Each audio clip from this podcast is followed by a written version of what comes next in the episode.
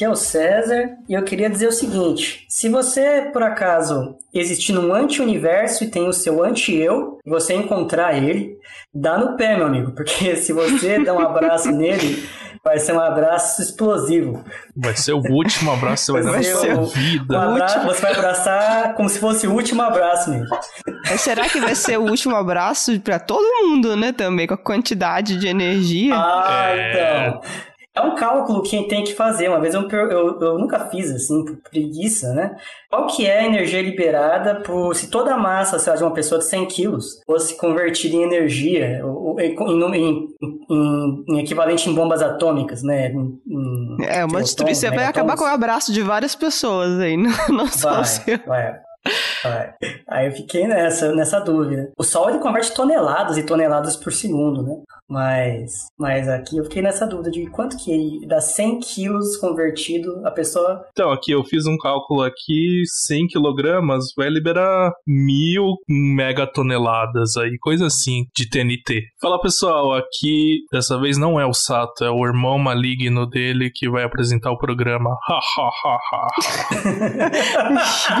Conven convenci de Ruth?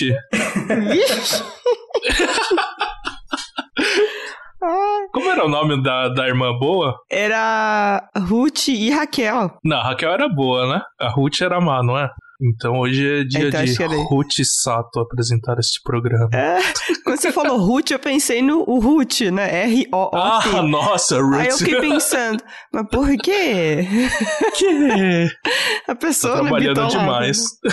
Ai, credo. Ai. Gente, foi surpreendente, viu?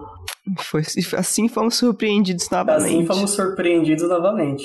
Oi, pessoas, eu sou a Mônica. E será que a gente já viu antimatéria? Será que ela existe no meio de nós? Ou será que tá tudo num outro universo embaixo do tapete, bem escondido, para nunca mais ninguém encontrar, hein? Faz aquela musiquinha do. Sabe o meme do, do hamster assustado? Tum, tum, tum.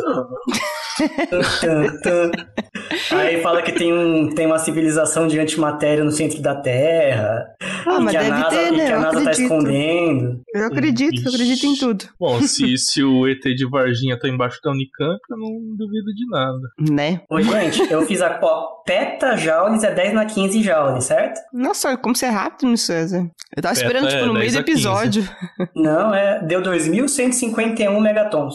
2.100. É, tá, 10 a terceira, tá na tá, ordem. Tá, ordem. Tá na ordem de grandeza. Então seria, grosso modo, é, 40, 40, 50, não, 40 e poucas dessas bombas do Kizar. É, é, é fortinho, né? Oh, não é pouca merda, não, é muita merda, né? Tinha, tinha um cálculo de quanto, quanto uma bomba tinha que ter pra, pra fazer uma rachadura na Terra, não tinha? Ah, não sei. O que eu sei parece... é que isso daqui, isso daqui seria o abraço de duas pessoas de 50 quilos. Ah, é 50? Então. É, porque daria 100 quilos, né? Quando você ah, tivesse uma ah sim, sim, sim, claro. Do eu claro. com o anti-eu, né? É, então, então dobra isso daí pra uma pessoa de 100 quilos como eu. E aí, ó, já tem uma bomba. uma bomba power. É parruda. Nossa, parar dançar isso aqui. Bomba. pra balançar. Como que é? Acaba, acaba, acaba, acaba logo. Acaba, acaba. Ai, gente, que terrível. A gente, já, conseguiu gravar esse episódio. Ai, deixa, deixa eu dar a introdução, senão a gente não é, começa. É só um pretexto, É só um pretexto pra gente se juntar e falar umas abobrinhas. É, é. é, sempre a gente coloca um tema físico aqui, depois começa a beber, né? Tipo, é, aquela conversa de bar pós-prova, sabe? Começa na, no, no, assunto da prova, acaba em. não sei. Acaba. Nossa, você lembra aquela vez que a gente foi abduzido? É, então. Você lembra? A gente tinha um caixão e quê? Coisas desse nível. Se não ligar pro ex, tá bom. Nossa, já é um... Tá Nossa, é ótimo. É se, se você tiver um amigo, ele vai esconder seu celular. Já fiz muito né? isso. Mas vamos lá, gente. Hoje, se vocês não perceberam, o tema é antimatéria. Palavra bonita que aparece bastante na ficção, mas o que, que é mito? O que, que é verdade? Para que, que serve? Onde vivem? Como se alimentam? É, o que fazem? Hoje, Hoje no Globo. No, no Physicast Repórter. No Physicast, Repórter. Hoje, no Physicast Repórter. Você vai ver. Exclusivo. Encontramos antimatéria e onde ela se esconde. Ela é sorrateira. Ela uh, é perigosa. É você não deve se aproximar. Pi, pi, pi, go! É aquela coisa do, do seu madruga, né? Imagina é. que isso é antimatéria. Ah, perigo! o, que... o que você faz? Apresenta perigo! Perigo! Se você Sério? vê esse símbolo de radioativo num, sei lá, num tanque, significa perigo. Não beba. A gente já usou isso em algum Fizz News. Eu usei uma vez ah, é. no, no fim do universo. Não foi no Fizz News, ah. não. Não, mas teve Caraca, News também. Eu lembro que a gente gravou um recentemente. Ah, já, já tá usando essa frase do seu Madruga aí todo dia. já, já pode patentear ah, como é, sendo nossa. É o grande sábio da nossa geração, né? Então a gente tem que. Tem, uh... né? Não, essa, essa é uma das frases mais citadas da história. Certamente ele foi muito mais citado do que eu jamais serei. com, né, com todos, juntar todos nós aqui juntos. Bem isso. Mas é isso, gente. Então hoje a gente vai descobrir o que, que é essa famosa antimatéria e por que não dá para carregar ela numa malinha que nem o Dan Brown faz nos, nos livros dele. Né? Vamos quebrar essa simetria em 3, 2, 1.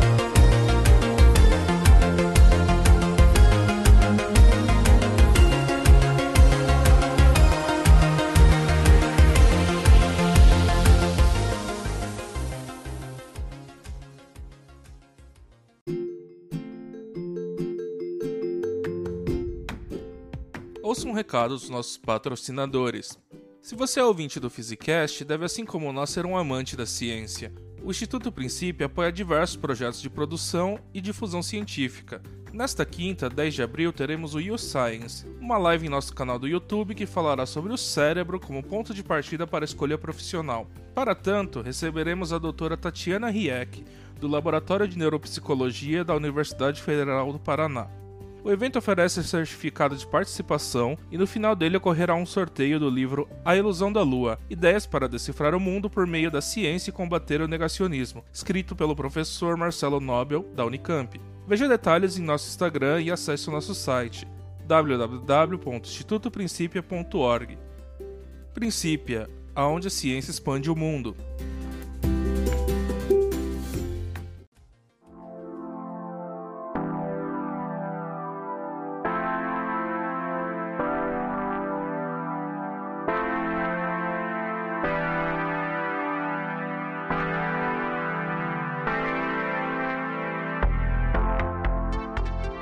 Gente, vocês lembram a primeira vez que vocês ouviram falar de antimatéria? Porra, acho que foi em TV, né? Eu acho TV? que foi num livro, no livro do Stephen Hawking lá da Casca de Nós. Ah, tá, Olha teve isso também. Olha que menino culto, né? Eu, é, eu comecei a ler Hawking depois da graduação já. Ah, não, eu li o primeiro vez que eu li Hawking, eu tinha 10 anos, não entendi porra nenhuma.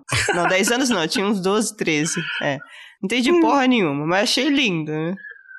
Eu acho também que foi em alguma coisa de ficção, assim, da TV, né? É porque não passa, cara, na televisão é, programas de ciência aqui no Brasil, não. né? Ah, bom, mas na minha época tinha Bigman, né? É, tinha só o Bigman, mas eu nunca vi antimatéria no Bigman. É que agora é, eu não lembro. É que era bem era... mais low level, né? A ciência era mas... a ciência básica e tal. Mas é, mas é fantástico também o Bigman, né? Mas uhum. será que não aparecia nenhum desenho animado, essas coisas? Que... Deveria, assim, algum Star Trek da vida, talvez. É. Autor de ficção adora pegar os, os termos científicos que estão na moda e jogar ali, né? Porque ninguém sabe direito, então ah, é o raio. É a visão de raio-x do Superman, é, raios cósmicos que dão poder pro Quarteto Fantástico, raio gama que dá poder pro Hulk. Mas é, é isso que dá pro Quarteto Fantástico? Em uma das versões, é. Eles ah, é? estão no espaço, eles tomam um banho de raios cósmicos. Ah, tem aquele filme lá, né? Mas, mas, não é, mas não é raios cósmicos, é uma tempestade solar que eles sofrem, né? Então, eu, eu acho não, que é, são é um raios cósmicos, cósmico, é, mas, mas... Não, é, não é um raio cósmico de alta energia, né, digamos. Não, não, é raio cósmico, assim, bem geral, até eles especificam, né? É, é regra da, da, da, da, ficção científica, né? Se você especificar demais, você vai errar, né? Então deixa bem aberto. Os fãs constroem a lógica depois, sabe? Uhum. Sempre vai ter um fã que vai procurar a lógica e vai achar.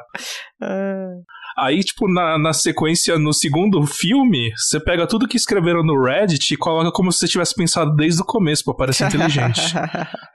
Eu lembro no, no, quando eu tava na oitava série, que seria a nona série de hoje, tinha um amigo meu que gostava muito de Pokémon. E aí ele gostava tanto de Pokémon que ele ficava tentando justificar, assim, é, que era possível as coisas ali, né? Aí eu falava assim, e como é que cabe aquele bicho dentro daquela, daquela Pokébola tão pequena, né? Aí ele falava assim, é porque ele vira plasma. Ele vira plasma e entra na bola. Aí eu ficava assim, que é isso? E eu nem, eu, eu nem tava pensando em plasma de tá da matéria, né? Porque eu nem sabia uhum. que isso existia. Eu pensava que era tipo sangue, né? Eu falava assim, plasma é um negócio do sangue, você tá louco, cara? E, e todo mundo se achando que fala, sabe alguma coisa. ah, é, nossa, mas tinha um, sei lá, fala que ele vira uma miniatura, qualquer coisa que vai virar plasma. É, oh, vocês eram criativos, hein? Ele deve ter achado isso em alguma revista e deve botar esses termos científicos, né? Pra meio que ah, fazer um, um, uma coisa just, que justifique e aí pronto, fica por isso mesmo. É, não, não, tá muito certo. Aliás, é, eu, eu citei o Dan Brown, é, eu acho que é no Código da Vinci, não é? Que eles é, usam é. Eu acho é, que é antimatéria como uma bomba. Hum, eu acho que não, eu acho que é numa outra lá que era os demônios, os infernos. Anjos e demônios? Acho que talvez seja esse. Cara, é que assim, o problema do Dan Brown é que todos os livros são o mesmo livro, só muda o plot. assim, tipo, os personagens. O personagem que você menos suspeita é o que vai ser culpado, então você já sabe quem é o culpado desde o começo. tipo, o primeiro livro é impressionante. Você fala, oh, que incrível! Cara, o primeiro que eu li dele foi Ponto de Impacto lá do. Que, que é um hacker e tal, tal, tal cara, que incrível, adorei a história. Aí eu fui ler o segundo, falei, calma, mas é a mesma é, né? história né? em, em outro ambiente. O que, que aconteceu? Agora, ao invés de ser um computeiro, é um linguista, tipo. Bem, mas voltando, eu acredito que foi a primeira vez que eu vi, deve ter sido no, no livro do Stephen Hawking, que não tinha programas de divulgação científica assim que falasse esse tipo de coisa no Brasil. É, YouTube na época não existia. E, e eu lembro que a única coisa que eu lembro do livro de Stephen Hawking é o seguinte, que eu devo ter entendido, eu tinha quanto? Uns 15 anos quando eu li. Eu, 15 não, uns 16 anos, 17. E eu acho que eu entendi 5% do que o livro falava. É, Ó, tá bom? Entendi quase, quase nada. Só que tinha essas palavras, né? Aí eu lembro que eu achava, pô, é, antimatéria, porque parece uma palavra impactante, né? Uma palavra poderosa, assim, né? E eu achava legal, mas não, não, entendi nada do que ele falava lá. Até porque ele gastava uma boa parte do tempo dele falando de branas e supercordas. É. Né? Ah, eu, eu lembro dessa palavra, é verdade. E eu não entendia porra nenhuma desses negócios. É, as viagens que ele trabalhou no final da vida, né? É. Não, mas eu acho que mais que isso, é uma coisa muito técnica, sabe? E, ah, e você, você já tem que ter tido um, um mesmo para nível de divulgação, já tem que ter tido contato com coisas de mecânica quântica, relatividade e tal, pra você conseguir chegar e é, entender então, o que assim, ele tá assim, falando. Uh, os caras tiram os termos técnicos, mas as analogias que eles usam precisam de uma abstração muito grande, né? Tipo, ainda. Não, espaço curvado e assim assado. Porra, cara, quem consegue imaginar um espaço curvado? Te dá uns migué, pensa num espaço 2D, mas. Ah, e tem coisa assim que ele fala ali, por exemplo, ele fala de, de quiralidade lá, sabe? Tipo, o seu anti-eu, né? Se você desse a mão direita, ele daria a mão esquerda pra você, é, que, que é um, a, sua, a sua paridade invertida, umas coisas assim. E você, assim, não faz a menor ideia do que aquilo quer dizer, né? Parece uma analogia Cara, só. O importante né? é, seu olho brilhou? Bom, acho que sim, né? Você acabou aqui, né? Brilhou, mas sabe, eu preferi o livro do é, Breve História do Tempo do que o Casca de Nós. Talvez seja porque eu li um, li um pouco depois, eu acho que eu tinha mais maturidade Nossa, mas o Breve História no Tempo é bem mais complicado, eu, eu pelo menos entendo sei, assim. cara, porque ele, ele, ele, ele, se atém mais à física, sabe? Sim, mas exatamente outro, por ele isso. Ele viajar, assim no Breve História do Tempo, eu acho que ele é até um pouco técnico. Nossa, aquele último capítulo de Seta do Tempo. ah, eu não entendo ele até hoje, assim, 100%. Eu entendo razoável, mas. É, ô, ô, Sato, você acha que o, os físicos entendem Seta do Tempo até hoje? bom ponto, bom ponto. não, mas só queria fazer um comentário. O César falou assim: ah, não, naquela época não tinha YouTube. Cara, a gente não, não sonhava com YouTube. A gente não. baixava música com gerenciador de download. O pessoal que tá ouvindo nem sabe o que, que é isso. Não sabe, não tem nem é, ideia. É, é, um bagulho assim que dividia o arquivo em várias partes para você ir baixando. Aí você podia, por exemplo, desligar o computador e ligar de novo e continuar baixando. E aí a gente precisava isso pra baixar, sei lá, uma, um clipe de música. 20 megabytes, assim, tipo, era muito. Não, eu lembro que quando dava, às vezes, sei lá, 30 kbytes por segundo, já era uma Nossa, revolução. Nossa, tá rápido pra caralho. Uma revolução, caramba! Aí, tipo, você queria baixar uma música de 4 mega, levava, tipo, um dia inteiro, e você, ah, só levou um dia, né? Não, o melhor era quando a gente usava uns gerenciadores para achar arquivo, para baixar as pirataria louca aí, né? Às vezes você baixava alguma coisa e tava com o nome errado, aí vinha, sei lá, outra coisa, mano. É. ah, eu ficava tão puto, assim, demorou pra cacete, assim, aí não vinha a música que eu queria falar, porra, por que, que esses caras fazem isso? Mas, enfim, é... você viu. Você viu onde, Mônica, a primeira vez? Então, eu tenho minhas dúvidas agora. Eu provavelmente li no, no universo Uma Casca de Nós, que eu li ele bem criança, mas eu não lembrava que tinha sido nele. E aí eu chutaria que a primeira vez que eu tinha escutado de Antimatéria tinha sido em algum programa aleatório na TV, mas tipo, de maneira é, sensacionalista, assim, né? Sei lá, desenhar algum desenho animado. Eu, é isso que eu chuto, que eu acho que é a primeira vez que assim, que eu devo ter tido algum contato. É, eu também acho que deve ser alguma coisa de, de dessas ficções científicas. A primeira vez que eu lembro de verdade é nesse livro do Dan Brown, que a gente não tá lembrando qual deles é. Que os, os, para eles antimatéria é uma bomba, né? Eles têm um tanto de antimatéria numa numa maleta ali, o cara quer explodir o Vaticano e blá blá blá. cara, é. imagina se a gente tivesse uma tecnologia assim para transportar antimatéria numa maletinha. Nossa, cara, os equipamentos para a, a, gente até consegue aprisionar a antimatéria, mas, porra, o equipamento que a gente precisa pra fazer isso é, gigantesco. é complicadinho, né? Mas a gente tá falando aqui, né, bastante de onde a gente escutou pela primeira vez. Onde será que a antimatéria começou a sua, a sua carreira de sucesso na, na ciência? Sucesso na física. Eu diria que ela foi um, um daqueles, daqueles sucessos surpreendentes que ninguém esperava. né? É, é, pra mim foi muito aquele o Miguel para salvar o trabalho que deu certo. Você acha? É, pelo ah, menos na primeira vez lá, a no, primeira no vez, aqui. Eu acho que sim também, eu acho que sim. Eu acho que foi tipo um miguezão assim pra salvar o trabalho, parecia sensato, né? Foi Sabe sensato. Quando, quando você vai apresentar aquele trabalho, você tá com a cartolina lá, toda bonitona assim. Aí, é, nem tem mais cartolina no seu slide, tá? e aí tem, tem aquela coisa que você não deu muita atenção, copiou e colou do Google, assim, alguém aponta lá, seu professor aponta, não, mas isso daqui. Aí você dá o seu melhor migué, sabe? Aquela, aquela embromada para fazer dar sentido. Ah, eu não sei, viu, cara? Eu discordo. não, eu vamos acho, contar a história então e os é, ouvintes. Assim, eu acho que ah, existe uma fronteira tênue entre o, o, o gênio e o louco, né? E a, essa interpretação que vocês estão botando como um miguezão, né? Da, não, não, é... mas é um miguezão super informado e não, super... super... Eu, eu acho que foi. Com base em matemática boa. Embasado, mas... É. e, e baseado numa filosofia muito, muito concreta. Assim, o, o Dirac, que foi quem chegou nessa descoberta, ele foi guiado por uma, quase um ato de fé né, em estruturas matemáticas.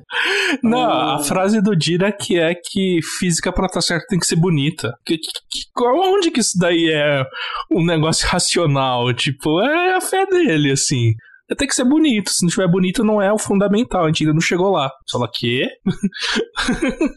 Aliás, eu não sei se todo mundo concorda que a física que a gente tem agora é bonita, né? Bom, eu concordo, mas. não, mas vamos contar a história, né? Uh, legal, vamos voltar lá pro começo. Uh, um dia lá, os físicos descobriram que matéria pode se comportar como onda. E mas se comporta como onda, tem que seguir a famosa equação da onda. E aí essa foi a, pri a primeira objeção que todo mundo fez para a teoria lá. Ah, está calculando comprimento de onda, tratando, falando de difração, de não sei o que lá. Cadê a equação? Cadê a equação, malandro? E foi todo mundo achar a bendita equação. Tá, tentaram uma vez, Klein Gordon tentaram. Na verdade, eu não sei, acho que foi o Schrödinger. O Schrödinger tentou de um. O próprio Schrödinger. É, ele tentou fazer de um jeito já relativístico. Ele falou: olha, relatividade tá aí, ó, super na moda, vamos tentar fazer. Não deu certo. Aí ele catou e fez uma versão clássica. Falou assim: ah, tudo bem, né? Vamos, vamos descer um pouco o nível, talvez eu esteja mirando muito alto, né? Vamos fazer um negócio clássico. Lá ele pegou aquela expressãozinha lá que a gente tem de energia, né? P ao quadrado sobre né, meio de mv quadrado, né? Que a gente vê no ensino médio, mais energia cinética, né? Falou, vamos fazer equação a partir disso. Conseguiu chegar na equação da onda. Isso daí é a famosa equação de Schrödinger, que é a base da mecânica quântica. Tipo, base. Ai, deixa eu falar um negócio, é. rapidão, é. parênteses. Eu tomei uma vacina de Schrödinger nesse fim de semana. Como assim? Ô, louco! Ô, louco! Não, então, é que rapidão aqui, vamos fazer esse parênteses aqui que também é legal. Eu, eu gravei um vídeo desse pro canal, mas eu não coloquei ainda lá no canal ainda. É, eu eu tô participando de um teste de vacina de Covid.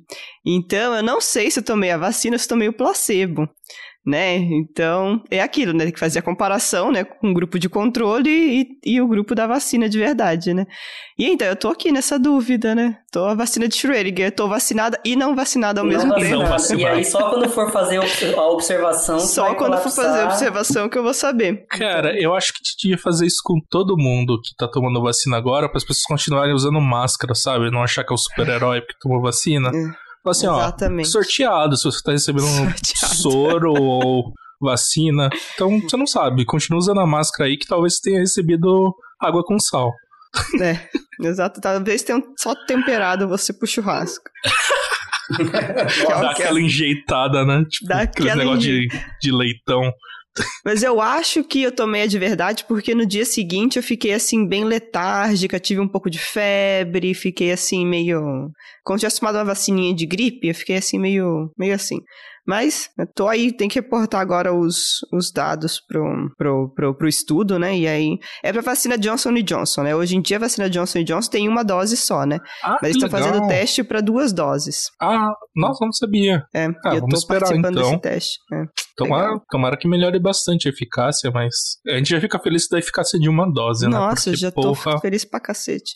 Galera, fique em casa, por favor, por favor. Não espalha mais esse vírus do caralho pelo uhum. mundo, por favor. Gente, morrendo 3 mil pessoas por dia no Brasil. Nossa, eu vi uma, uma imagem que me chocou muito. Eu tava até contando aqui pro pessoal antes da gente começar a gravar. É, aqui em São Paulo eles estão usando vans escolares para transportar os caixões. Cara, aí você vê aquela van assim adesivada escolar levando o caixão, tipo, cara, dá um baque assim que você fala, porra. É foda.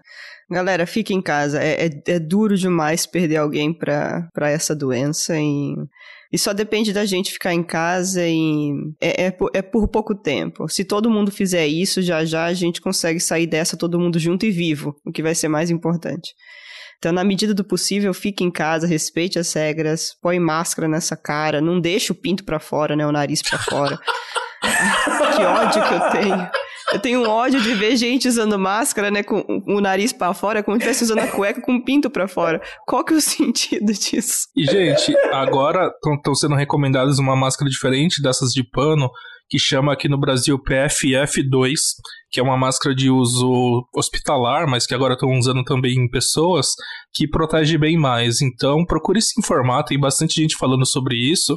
E assim, parece que é uma coisa cara, mas não, é uma coisa que você compra em material de construção, em loja de material de construção e custa da ordem de 4 ou 5 reais e dá para reutilizar. Então, é, é, é um investimento que vale a pena para proteger sua família.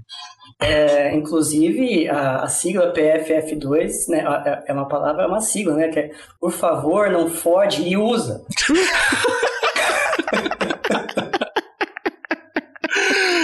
ah, é. Pior que eu tava é pensando que ele ia falar a, a, a sigla também. de verdade, que é protetor facial. Eu não lembro o outro F.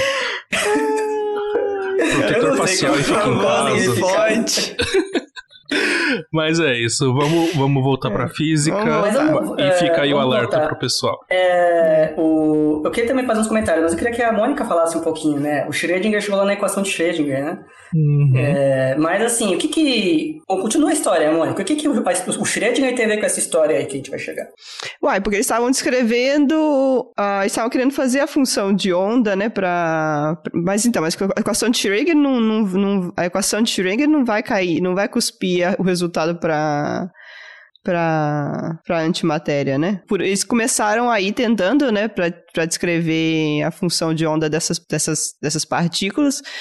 E a equação de Schrödinger não vai, não vai dar essa parte para antimatéria, mas chegou na equação de Schrödinger que vai ficar, que vai ser aproveitada ali na mecânica quântica e etc, que vai descrever a parte, vai descrever as partículas no mundo quântico, né? Sim, mas As ainda... partículas no mundo quântico em baixas velocidades. Isso, Partículas mas Não relativística. E aí a gente não fica satisfeito, pô. A gente não fica feliz, Nosso né? negócio é acelerar o rolê, bater partícula com partícula, isso aí, mano. né? Rolê mais aí o que energético. aconteceu? Mas aí o Dirac, ele pegou, ele juntou a quântica com a parte de relatividade, né? E aí foi quando ele, foi quando ele, ele viu a, Matrix, hein? Falar do Klein Gordon? Ah, pode, eu pulei ele. É porque isso é essencial, né? O, o, o fato é assim, o que o, o, o Sato falou, né? O, o, que, o que é a tal da equação de Schrödinger, a famosa? É basicamente é, conservação de energia, que é- seria energia cinética, mas mais energia potencial. Né? Seria, o, o- não é exatamente energia potencial, é um potencial. O, então ele tem um termo de energia cinética e um termo de energia potencial. E é P quadrado sobre 2m mais V potencial. P quadrado sobre 2m é igual ao mv quadrado sobre 2 que você vê aí no colégio, para energia cinética. Isso daí, então, é uma, é uma versão não relativística, não está envolvendo relatividade aí. Se vocês lembram em relatividade, ou quem não, não viu, é, a equação de energia entre que associa momento e energia não é essa em relatividade. Ela tem um termo de massa a mais, né? Então ele tem é, um e ao quadrado, a energia ao quadrado é igual a e quadrado c quadrado, esse p é o momento, né? Mais o, ta- o famoso m, o mc quadrado, que seria o m quadrado c a quarta, né? Tá tudo elevado ao quadrado aí. Não é a mesma equação. O, o que o Schrödinger faz, ele pega essa equação não relativística, ele associa, faz uma operação matemática lá com o que a gente chama de operadores. Não importa o que é um operador, mas ele consegue com isso gerar a equação de Schrödinger e esses operadores vão agir na tal função de onda. E essa função de onda te dá os resultados, né? O problema é o seguinte, o próprio Schrödinger dizem que tentou fazer, a, a, a receita é a mesma, então você pode fazer para equação relativística. Já era conhecido relatividade lá em 1920 e pouco, quando o Schrödinger tenta fazer isso. Só que quando você tenta fazer isso, quem tentou fazer oficialmente, né, foram dois cientistas, o, o Klein e o Gordon, eles chegam na equação, chamada equação de Klein-Gordon. E qual é o problema da equação de Klein-Gordon? O problema da equação de Klein-Gordon é o seguinte, se você interpreta a função de onda como uma, uma função probabilística, né, diz aí o quadrado dela, a, a o módulo quadrático dela, a probabilidade de você encontrar partícula em tal estado, etc. A equação de Klein-Gordon, ela chega em probabilidades negativas. Ela, ela começa a chegar num- umas, umas coisas absurdas. Um resultado não é que é um resultado profundo, é um resultado absurdo. O que significa falar que a probabilidade é negativa ou coisas do tipo? É algo que não tem sentido. É, não tem, acho, conservação também ali, né, de, de, de algumas quantidades. Então, é, o que foi interpretado é assim, essa equação não tem sentido físico na época. Sim, E foi é. meio que abandonado. Outra forma de ver, é, interpretar essa, o resultado que saía dessa equação, né, é que ela estava prevendo níveis negativos de energia. E não só isso, níveis infinitamente negativos. E isso é um problema. Se a gente não tem um valor de energia que a gente chama fundamental, ou, ou seja, um mínimo, você pode cair para sempre. Imagina assim, eu tiro o chão de você. Você vai cair até. Bom, no caso você vai acabar voltando por causa da gravidade, etc. Mas imagina assim que você tá. hum, Desconsidera o tamanho da Terra, né? Vamos pegar um espaço pequeno ali. Se eu tirar seu chão, você vai continuar caindo. Até alguma coisa te parar.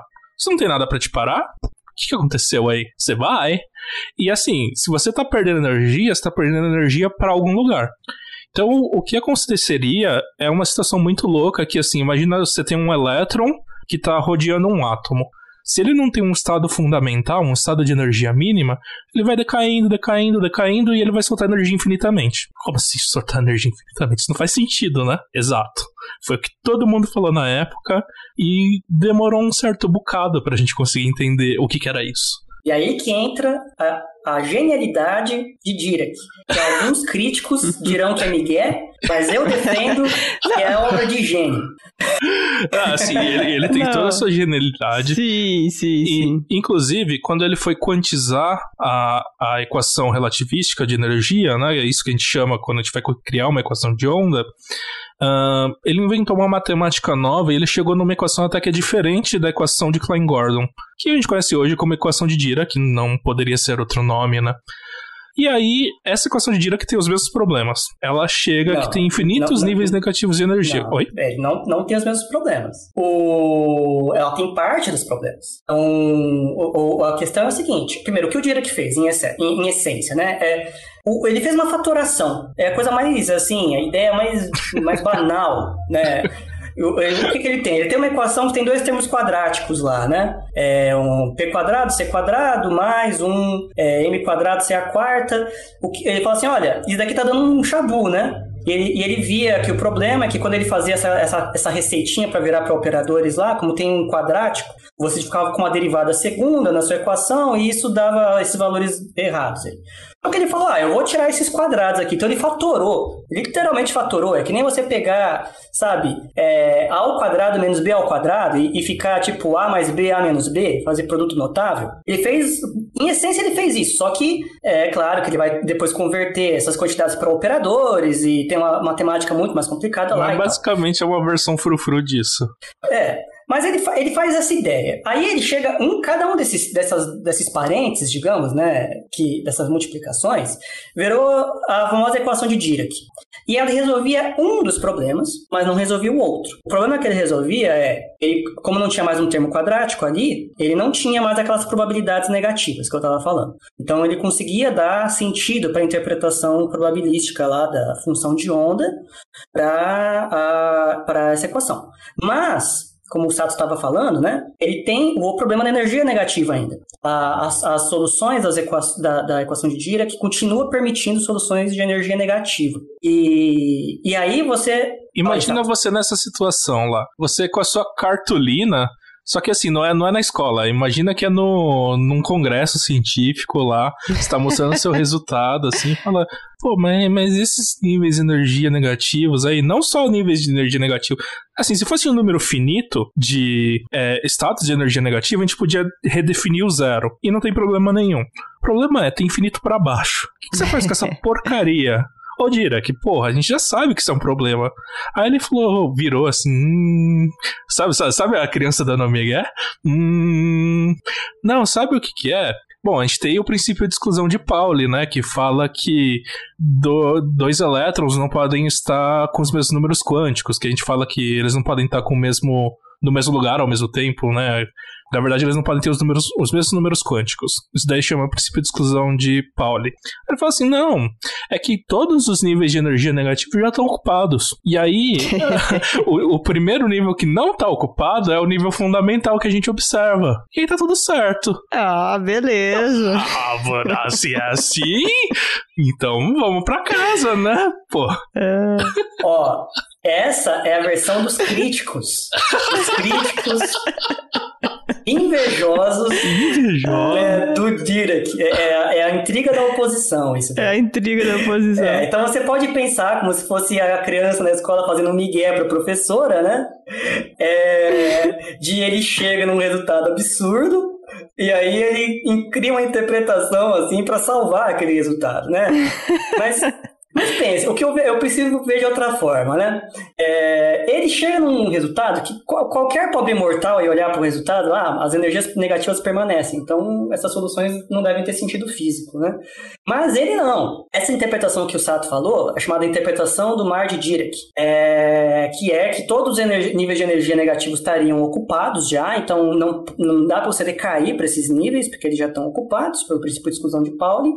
É, então, o que acontece? Tem essas partículas ocupando os estados negativos. Aí, o que, que o Dirac ele pensa? Olha, vamos supor que você conseguisse interagir com uma partícula que está nesse mar aí, né, manda um fóton para ela.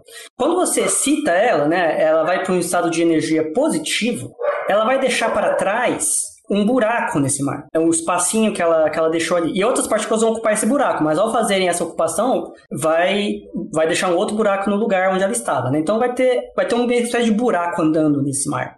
E esse buraco, do nosso ponto de vista, ele se comporta como uma partícula de massa, de massa não, de carga oposta à da partícula que estava no mar. Então se você tem, por exemplo, uma partícula ali que é um elétron, né?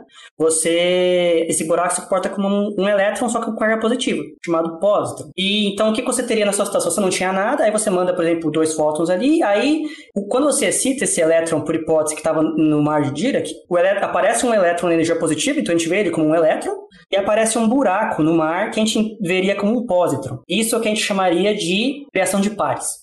E aí tem uma parte fundamental que é o Dirac está falando pra gente que o que a gente conhece por vácuo, que é nenhuma partícula, na verdade é todas as, todos os estados ocupados, todos os estados negativos ocupados. E aí, como o César falou, se você tem uma partícula num estado de energia baixo e tem um estado mais alto disponível, da energia para essa partícula tem que ser excitada, né? E aí, bom, a gente vai ver como, como a gente estava achando que o, uh, esse mar de Dirac era vazio, quando, a gente, quando você tem um buraco nesse mar de Dirac, é como se estivesse faltando uma carga ali, né? Uma carga negativa. Que a gente vai ver como uma carga positiva em relação ao mar de Dirac to totalmente preenchido. Isso daí a gente vai chamar de positron. Não, na verdade ele chamou de antielétron, né? Positron vem depois com o com quem descobriu de verdade que fazendo experimento, né? Mas isso é, isso é, aí, aí então tem um fenômeno, ele faz uma previsão física de algo novo, é, é, não só de uma partícula nova, né, mas de um processo físico novo, que é quem a gente chama hoje de criação de pares. Você e também do processo pode oposto pensar... também. É, fala do oposto aí, gente. Então, o processo oposto é a mesma coisa, né? Você tem imagina que você criou um buraco no mar de Dirac. Significa que tem um estado de menor energia que pode ser ocupado por um elétron. E a tendência dos elétrons é querer descer. Aliás, a tendência de todas as partículas é querer ficar no estado de menor energia possível. Isso é um princípio da física. Então, qualquer elétron que aparecer e ver esse buraco vai querer ocupar esse espaço. O que, que, que, a gente vai ver, considerando que o mar de Dirac era, é vazio? A gente vai ver esse, esse buraco, que é o positron, encontrar um elétron, os dois sumirem e emitirem fótons, que é a energia que a partícula vai liberar indo para o estado de menor energia. Isso daí a gente vai interpretar como uma é, aniquilação de pares, mas aí a gente precisa achar esses processos. Uhum. Então, do nosso ponto de vista, o que se o positron ele é o tal do buraco, né? É esse processo que é o elétron ir para o estado de menor energia e preencher o buraco lá embaixo, no nosso mundo a gente veria como uma partícula encontrando uma, a tal da antipartícula e virando energia, emitindo fóton, né, que é o processo que o que ele estaria emitindo ao cair de um nível maior para um nível menor. Então essa é a aniquilação de partes. Então, o Dirac ele, ele chega nessas conclusões e é interessante, assim, inicialmente ele pensou que se existiam as tais antipartículas, né? E ele pensou que talvez a antipartícula do elétron fosse o próton. Na época que ele vivia, não, ele conhecia basicamente o elétron e o próton, e o nêutron foi em 32, eu acho. Então, ainda não se tinha nenhum nêutron. Mas, assim, o problema do próton é que ele é muito mais massivo que o elétron. E, pela teoria do Dirac, a, a antipartícula seria ter igual a partícula, salvo que a carga e todos os demais números dela são invertidos. Então, assim, não poderia ser o próton. Então fica a previsão, né? E faz essa previsão em 29, se não me engano. Mas e... essa previsão não parece muito um migué, porque você vai. Assim, você deu um migué, aí você tem. As pessoas continuam perguntando, mas o professor não vai parar no seu primeiro migué. Ele fala, não, mas se tem esse estado aí, a gente pode citar a partícula, né? Ah, e não, vai ter uma criação de pares. Eu imagino muito ele fazendo isso. Ah, mas e, se, e esse buraco se, se cair embaixo? Não, não, aniquilação de pares aqui, ó. Tá tudo certo, conforme minha teoria e.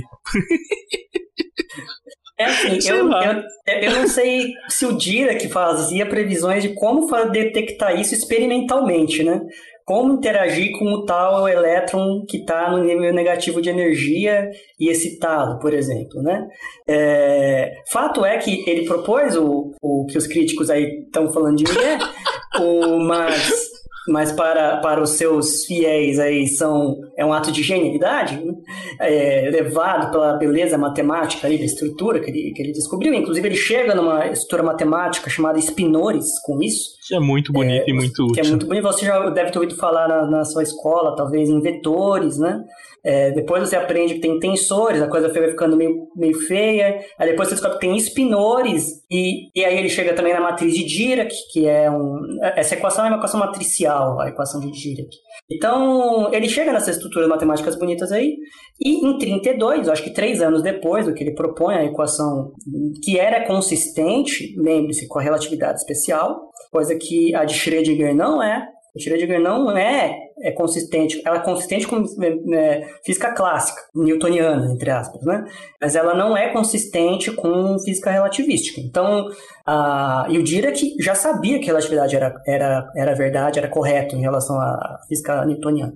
Então, quando se encontra a, o primeiro antipartícula, que é o positron, o antielétron, em 32, é um, um fuzuê enorme, porque ele, ele, ele faz uma previsão inesperada, ninguém tinha, não estava no radar de ninguém essa descoberta, e ele encontra esses processos, os processos de fato acontecem, né? Acontece a aniquilação e, de aliás, pares, acontece... O, o jeito que eles detectaram é bastante interessante. É muito legal. Você quer falar um pouco, Mônica? Então, isso tudo, né, essa, essa descoberta, essa, essa previsão teórica, né, que esse, esse, ai, como que é a palavra que você estava falando, Sato? Era hum. esse migué teórico aí do, do Dirac, né, ele foi em 1928, mais ou menos, né, um pouquinho antes de 1930, né, e aí, em 1932, um físico chamado Carl Anderson, ele estava fazendo experimentos usando raio, raios cósmicos, né? E lembra, raios cósmicos é um rolê que está vindo do céu, né? E são partículas que estão vindo do céu, interagem com a atmosfera, e elas chegam aqui na superfície terrestre, né?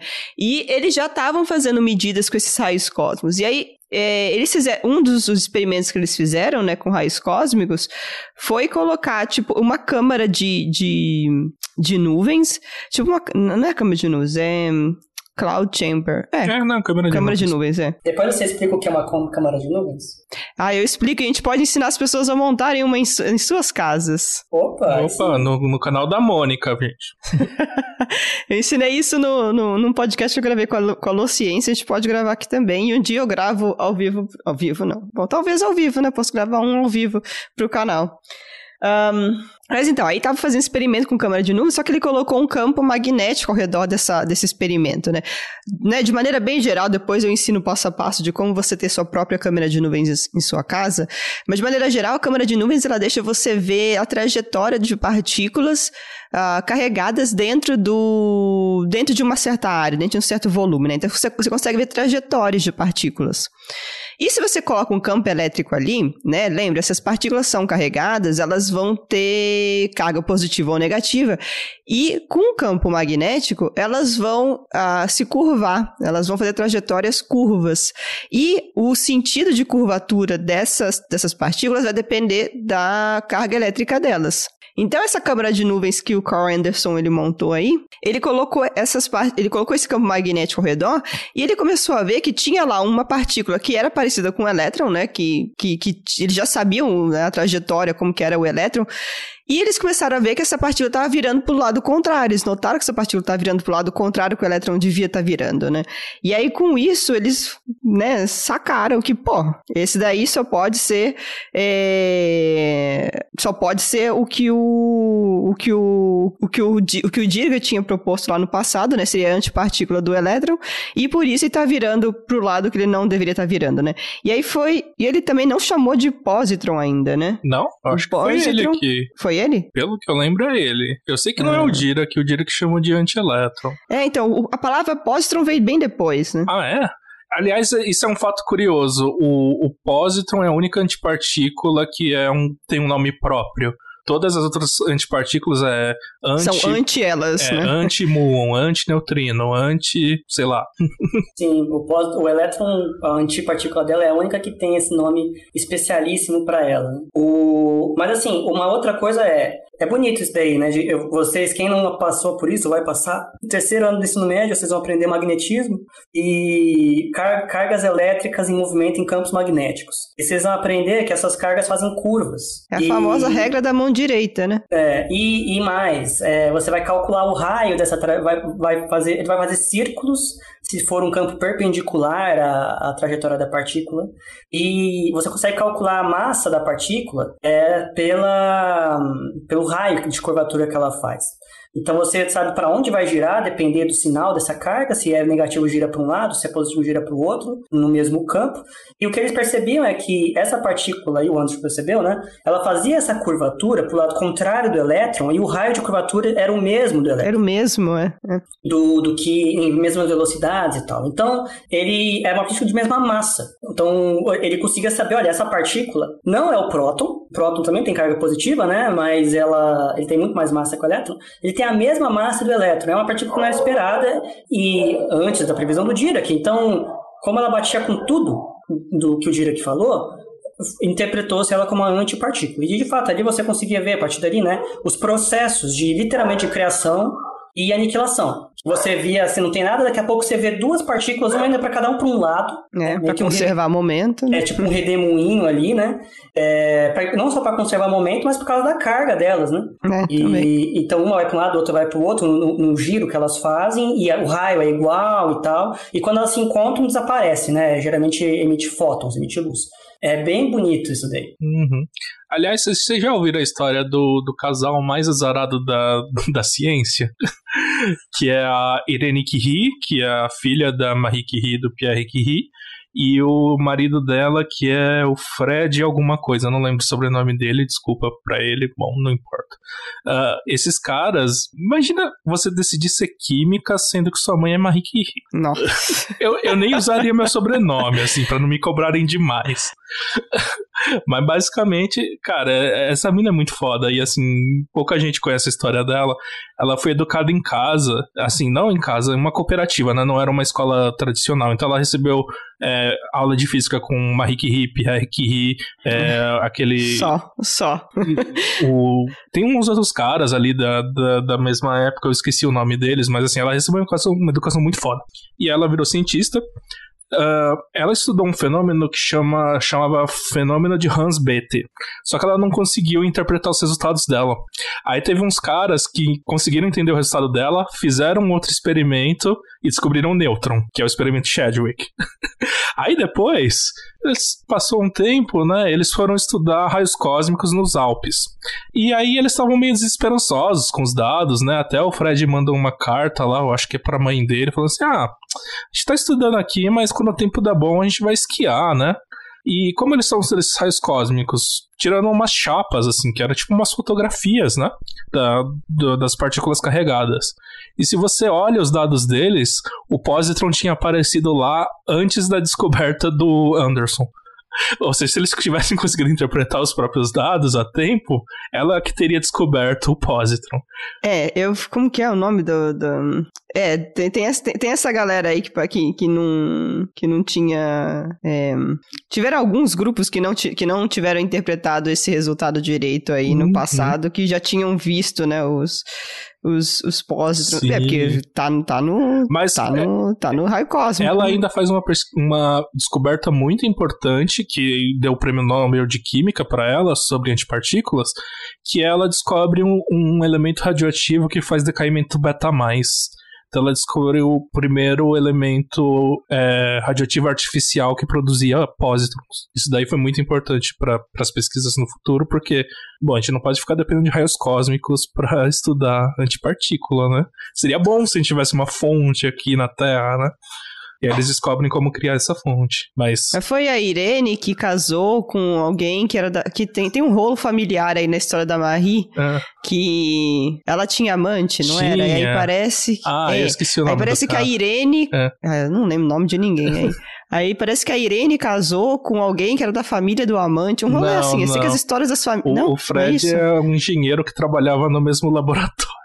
Mas... Ah, então era mais, então era mais para baixo da família dela que as duas famílias se misturavam. Ah, é? Rolê assim. É, eu sei que a Miriam ah, teve um amante lá e é um cara famoso na física. Como que ele chama? É, é. é tem várias tretas, tem várias histórias legais aí na, da, da Marie. Gente, tá um cheio de fofocas aí, né? Várias fofocas. Tá, em vez de antimatéria, é tipo fofocas é, o que nunca, nunca te contei, você sempre quis saber. Ah, lembrei. Sabe quem era o amante da, da Marie Curie, que aliás ajudou a educar é. a Irene Curie? É o Paula Givan, que é outro cara que é ah, é importantíssimo pra física. O cara estudou uns processos estocásticos aí, o cara também é foda. Mas eu acho que, se eu não me engano, as duas famílias se misturavam em algum momento, alguma linhagem das Curies aí no futuro. Eu acho que. Bom, você não tô louca, né?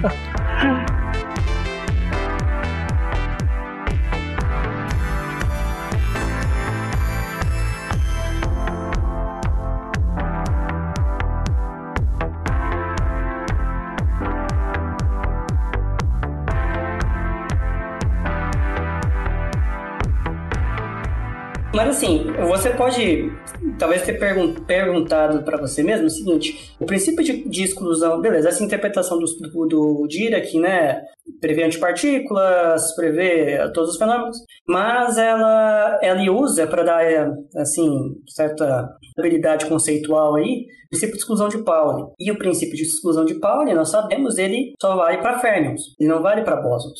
É, na verdade, então, dependendo de como você vê, é, ele define o que são férmions, né? Férmions são partículas que hum, seguem o princípio é. de exclusão de Pauli, mas ainda a gente é. sabe agora, e sabia na época também, que tem partículas que não seguem o princípio de exclusão de Pauli. Uhum. Que são os famosos bósons, né? E, tem até um que sem importância aí, que a gente descobriu há um tempo, né? Um tal de Higgs. De Higgs, né? O, também, assim, dizem que é um rapaz, assim, muito tímido, sabe? Ele não interage muito, ele interage mais aí com um tal de top e uns, e uns outros partículas. Mas, assim, o fato é que bósons não estão sujeitos a isso. Então, essa essa interpretação do Dirac, ela só é consistente com antifermions. O elétron é um exemplo, né? Prótons, quarks, toda essa galera aí são exemplos. Mas bósons, por exemplo, não deveria existir um anti-W+, né? que seria o nosso W-.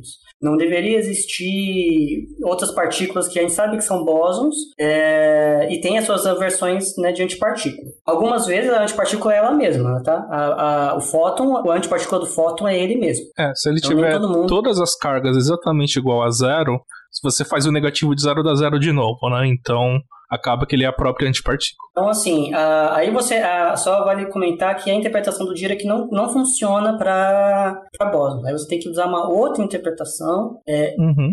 bem doida. E, na verdade, uh... mesmo para Fermions, ela é um pouco complicada, assim, usando uma análise mais moderna, né? Porque você pode pensar assim, tá, beleza se o vácuo que a gente conhece é o vácuo preenchido pelas partículas no mar de Dirac, lembra que a gente falou que tem infinitos estados para baixo? Então tem infinitas partículas ali. Já, já é um problema.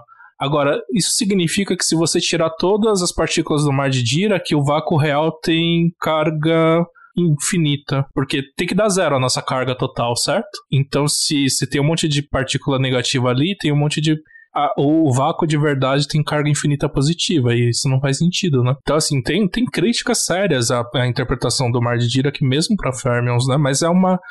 Eu acho que é o jeito mais legal de enxergar, porque apesar de ser uma interpretação mais ou menos falha, ela dá muita intuição física pra gente, né? Só um comentário. Foi a neta da. Foi a filha da, da Irene que casou com o, o neto do Paulo Gevon. Meu. Tanto que ela, ela é. Como que é o nome dela aqui? É El, El, Helene, Helene Langevin Joliot. Ah, Joliot é o, é o sobrenome do, é. do, do, Fred, que eu não do lembrei. Fred, é, então. Do Fred. Virou íntimo. Já. Oh. É, então, e ela ah, casou com o neto. É, é, eu. muito chique. Mas ela casou com o neto do, do, da, da, do amante da, da mãe, da avó. Da avó, isso. Da avó. Não, o pior é que o pessoal fazia intriga na época que a Marie Curie tava viva, mano. Foda-se a vida é, pessoal é. dela. Pô, dá, dá uma né? novela isso daí, cara. Dá. Dá, né? e essa Helena, essa Helene também é física. Uau! Nuclear Physicist. É. Caramba, ou família pra gostar de ciência, né? Família, né? Família bonita é, essa aí. Né? Normalmente, né? quando, quando seus pais são muito bem sucedidos, você foge da área, né? Pra não ser comparado. Né, né? Mas essa galera que ficou, né? A, a, foi a Maria, depois a Irene, e agora é Helene. Não sei falar o nome dela. Ah, não sei. Não tem os Bernoulli lá, a família inteira. É, é verdade. Também, né? E sei lá quantos Bernoulli da vida aí, quando você fala que você nem sabe qual Bernoulli fez o quê. É o Bernoulli que fez o quê. Verdade. Não, é o legal assim, quando eu tava na no começo da graduação, eu não sabia que Bernoulli era uma família. né, tipo, parecia que o mesmo fez Teorema tudo. de Bernoulli na, na hidrodinâmica. Aí depois tem o teorema de Bernoulli em cálculo, o teorema de Bernoulli não sei o que lá. Oh, caraca, esse cara foi esse muito cara... produtivo. De tudo. Aí você fala, ah. Aí depois você descobre, né, que. Matemáticos curtem você isso, que né? Cada um deles individualmente era mais produtivo. Tem, tem também. Vocês já ouviram falar do, do Bourbaki? O Bourbaki é uma, é uma organização, não é uma pessoa. É, então, ele era um pseudônimo de um grupo de jovens matemáticos que ah. eles não tinham nome para publicar, né? Porque eles eram novos. Então eles começaram a publicar todos com o mesmo nome, que é esse Bourbaki.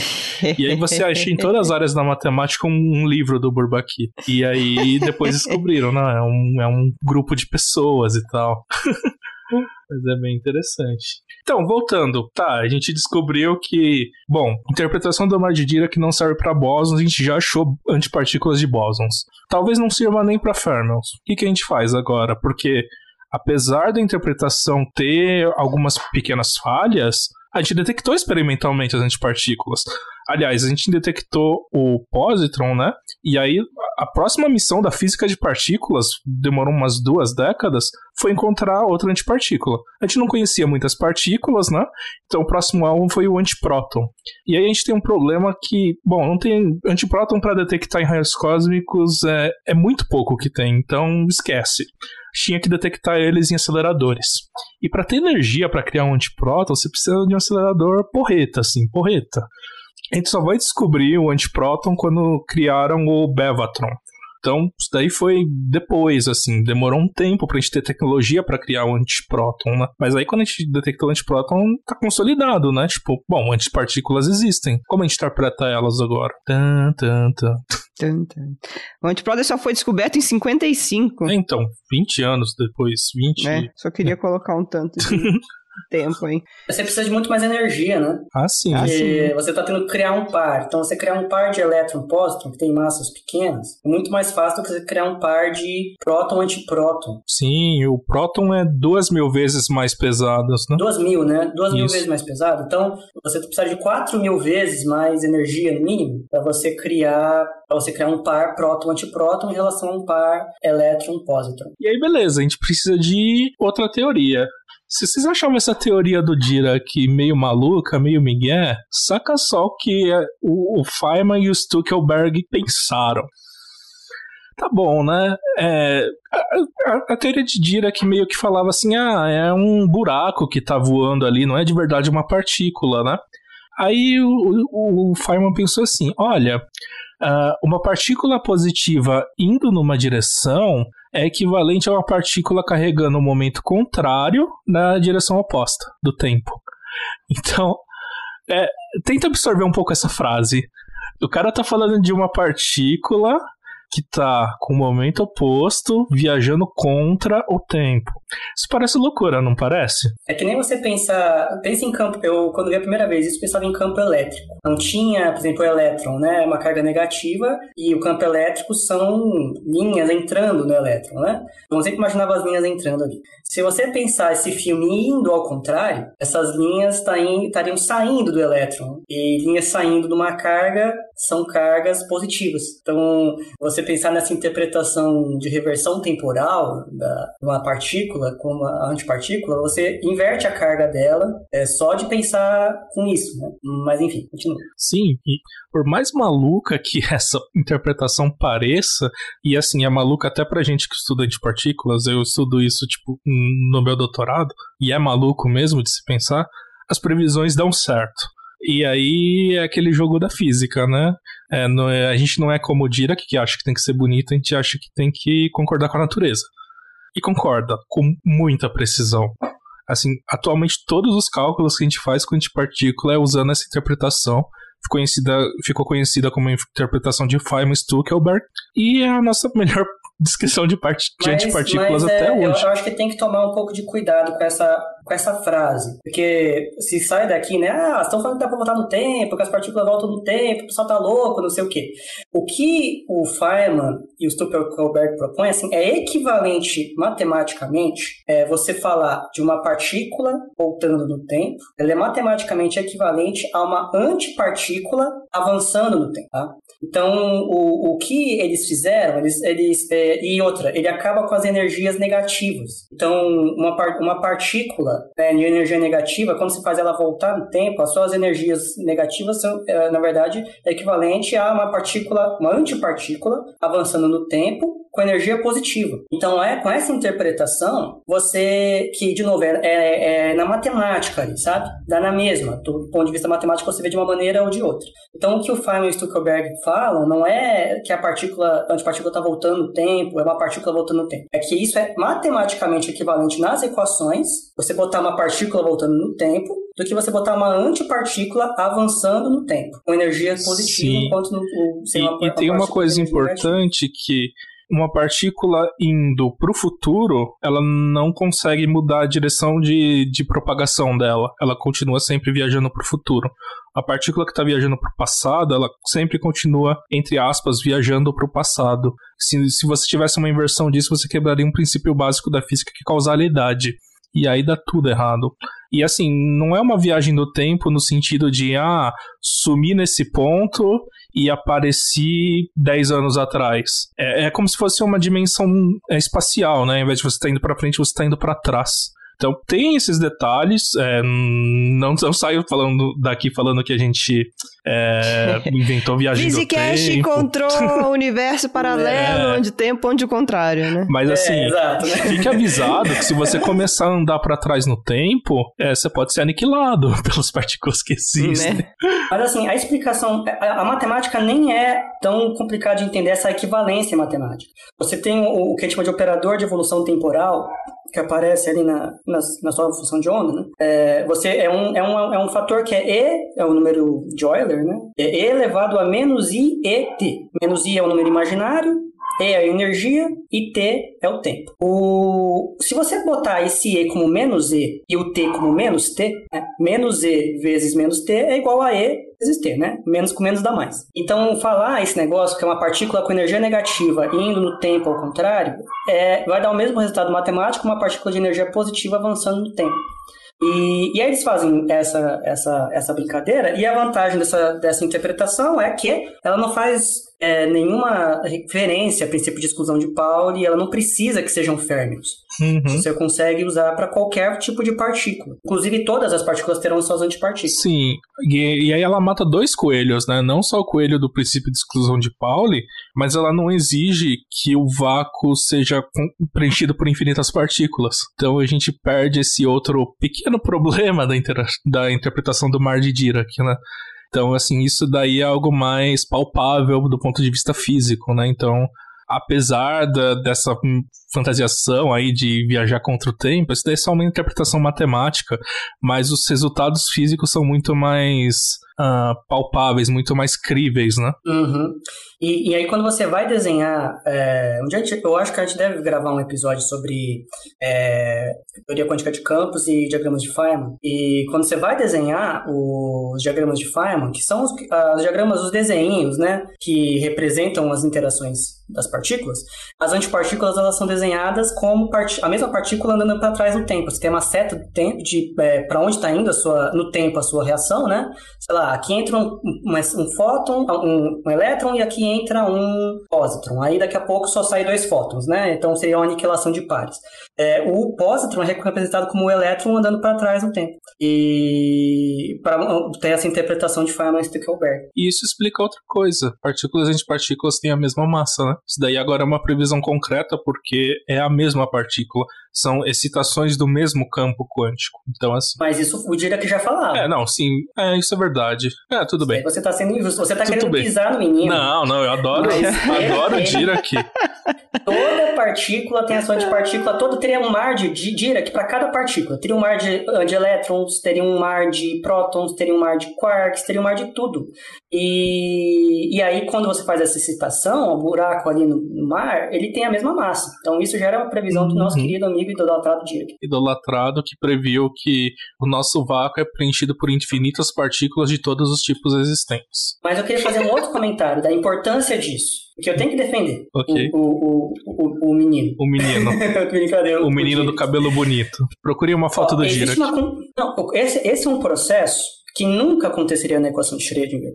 E não aconteceria por quê? Olha só que interessante. Como o Dirac ele conseguiu unificar a relatividade especial né, com mecânica quântica, ele, é, a gente sabe em relatividade especial que massa é uma forma de energia, certo? Então, a, a, você pode, com energia, criar, né, transformar energia em massa. É isso que é a tal da criação de pares e tal. Então você consegue, por relatividade, ter processos físicos em que o número de partículas muda, né? ou o tipo de partículas muda. Enquanto que a, a, a equação de Schrödinger, como ela não tem essa equivalência de massa e energia, porque ela não é uma equação relativística, ela não permite que o número de partículas é, ou o tipo delas modifique. Você pode mudar os níveis de energia, você pode ter várias partículas, inclusive, não é só para uma partícula, só que ela não tem essa questão de você conseguir criar ou aniquilar partículas e de você transformar em outras, porque é, ela está ausente essa equivalência de massa e energia.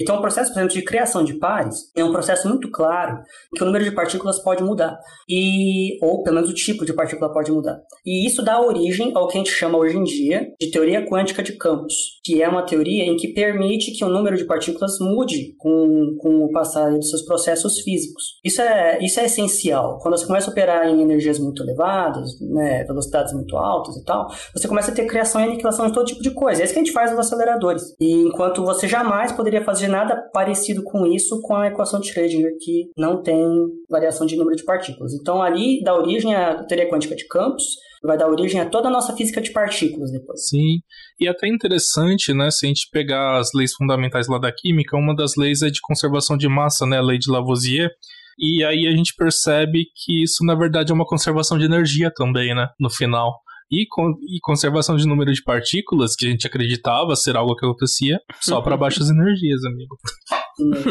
Então, a massa não, não precisa se conservar. O que precisa se conservar é energia. Energia. Profundo, bonito ali, e poético. É, a né? gente até vê isso no, nos processos nucleares, né?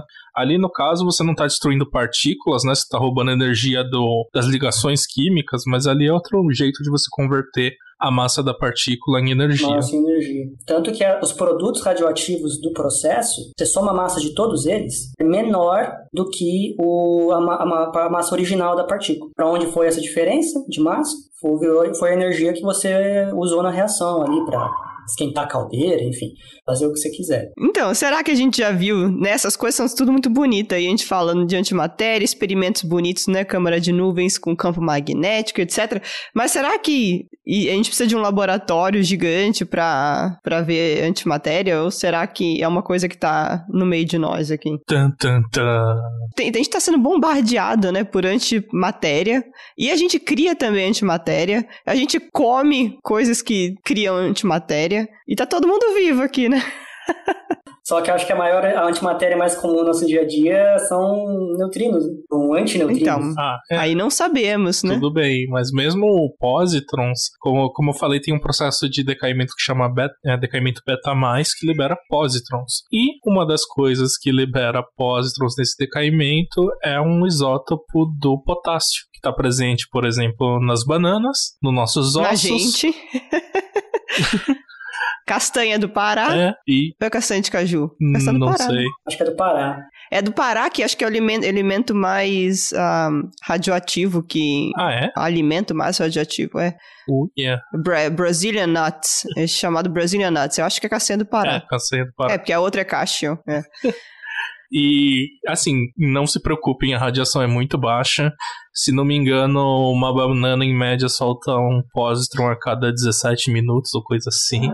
É. Então, não. Ah, tá de boa, tá aqui, tá com a gente. Inclusive, existe um, um exame médico, um equipamento, uma tomografia PET, Hum, real. que é tomografia elétron-positron, positron electron tomography, em que ele funciona com a emissão de pósitrons. Né? Ele faz uma reação ali que vai aparecer um pósitron, esse pósitron vai se aniquilar imediatamente com o elétron ali do meio, que está cheio de elétrons, e aí ele vai emitir luz né, no- na- nesse processo de aniquilação.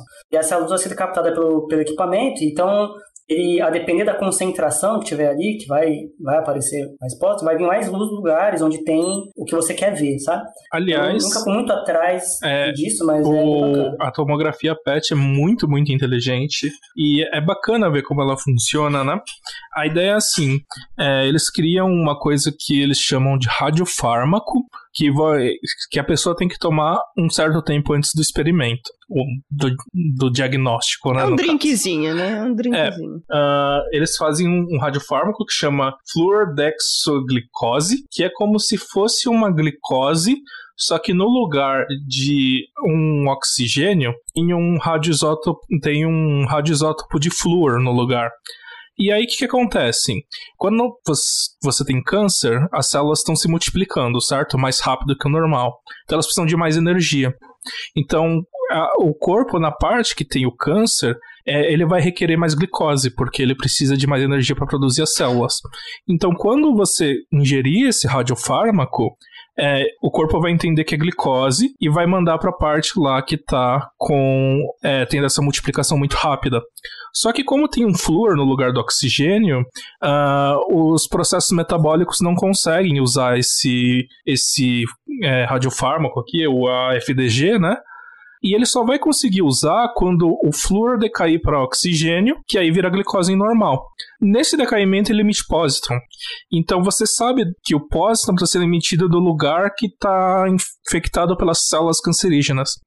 E aí, para você detectar, você não consegue detectar o pósitron, né? Ele vai ser rapidamente aniquilado com um elétron. Mas aí, esse decaimento vai, vai liberar dois fótons, e você, você tem aquela câmara, né, que está em volta de você, que vai detectar esses fótons. É, vendo onde esses fótons bateram, você consegue reconstruir, né, a, da onde veio eles e saber aonde que está as células cancerígenas. Então, cara, isso é muito, muito engenhoso, muito bonito. Isso é foda, cara. Não, e aí fica uma. Eu acho que esse é um exemplo muito bacana, assim, de, da importância da ciência básica, da pesquisa básica. Se o Dira, que propõe esse negócio em 1929, alguém chega e fala assim: pra que, que serve isso? Né? serve pra quê? O que você vai fazer Onde com isso? isso? Onde é que eu vou usar isso? Professor, por que eu tô aprendendo isso? O, o, se você, se você, vai cair na prova. Vai cair na prova. Se você pergunta isso naquela época, ele vai falar, não sei, eu só estou entendendo, querendo entender a natureza. E a, a, a, graças a esse processo de entender antipartículas, você agora tem um processo de aplicação tecnológica é, para a área da saúde, por exemplo. E não era imaginado à época. Então, você não imagina quais são às vezes as aplicações, mas elas podem ser fantásticas para uma certa descoberta. E ele descobriu isso, gente, só porque tinha uma anomalia matemática ali nas equações de Klein-Gordon, em que tinha as probabilidades negativas, energias negativas. Então, ele tentou consertar a anomalia matemática, ele era muito guiado por essa beleza matemática e chegou na solução de antipartículas. Uma história muito parecida, assim, é, é as reviravoltas que dá e a, a beleza da aplicação que vem, né, às vezes, décadas depois, com a do, das equações de Maxwell. Quando o Maxwell ele propõe ali a, a corrente de deslocamento na... Qual que é a equação de Maxwell? Esqueci, esqueci o nome do outro cidadão cidadão que estava lá junto com ele na equação. Ampere? Ampere, Ampere Maxwell, isso. É, é que você falou tão baixo que eu não tinha entendido. É, quando ele, ele altera a equação de Ampere e bota um termo lá chamado corrente de deslocamento, ele chega na solução de ondas eletromagnéticas, né? E ao fazer isso, ele, ele descobre né, que a luz é uma onda, etc. E toda aquela história. E aí, se você chegar para o Maxwell lá em 1800 e, sei lá, 80, para que serve isso? Não sei o quê ele provavelmente não vai saber o que ele está explicando a natureza da luz, né? E mais pouco depois disso foi descoberto, né? Foi criado o primeiro equipamento de rádio e a partir dali que você conseguiu ter comunicação, né? Em grandes distâncias de tempo praticamente instantâneo. Então, é, e foi a mesma coisa. Ele bota tinha uma, tinha uma simetria matemática ali nas, no que a gente chama de equações de Maxwell, né? Que uma você tinha variação de campo magnético e aí você gerava efeitos elétricos, você não tinha a outra, coisa assim. Então ele, ele tenta restabelecer essa simetria e aí ao fazer isso surgem as equações, as ondas eletromagnéticas. Diria que é, é uma história bonita também por essa coisa, que é uma ciência bem fundamental, ela era movida só pelo interesse em explicar a natureza, pela consistência matemática ali da teoria, e hoje a gente tem né, é, equipamentos que funcionam baseado em antimatéria. E assim, a gente eu dei aqui uma explicação muito básica de como funciona o PET scan, é um razoavelmente mais complicado que isso, tem toda a parte de desenvolvimento de softwares computacionais para melhorar a imagem. Se vocês quiserem um episódio sobre isso, mandem um alô pro Ítalo, nosso físico médico de plantão do Physicast. Joga lá no, no Twitter, hihihi, Ítalo, queremos um episódio sobre tomografia. E aí, quem sabe?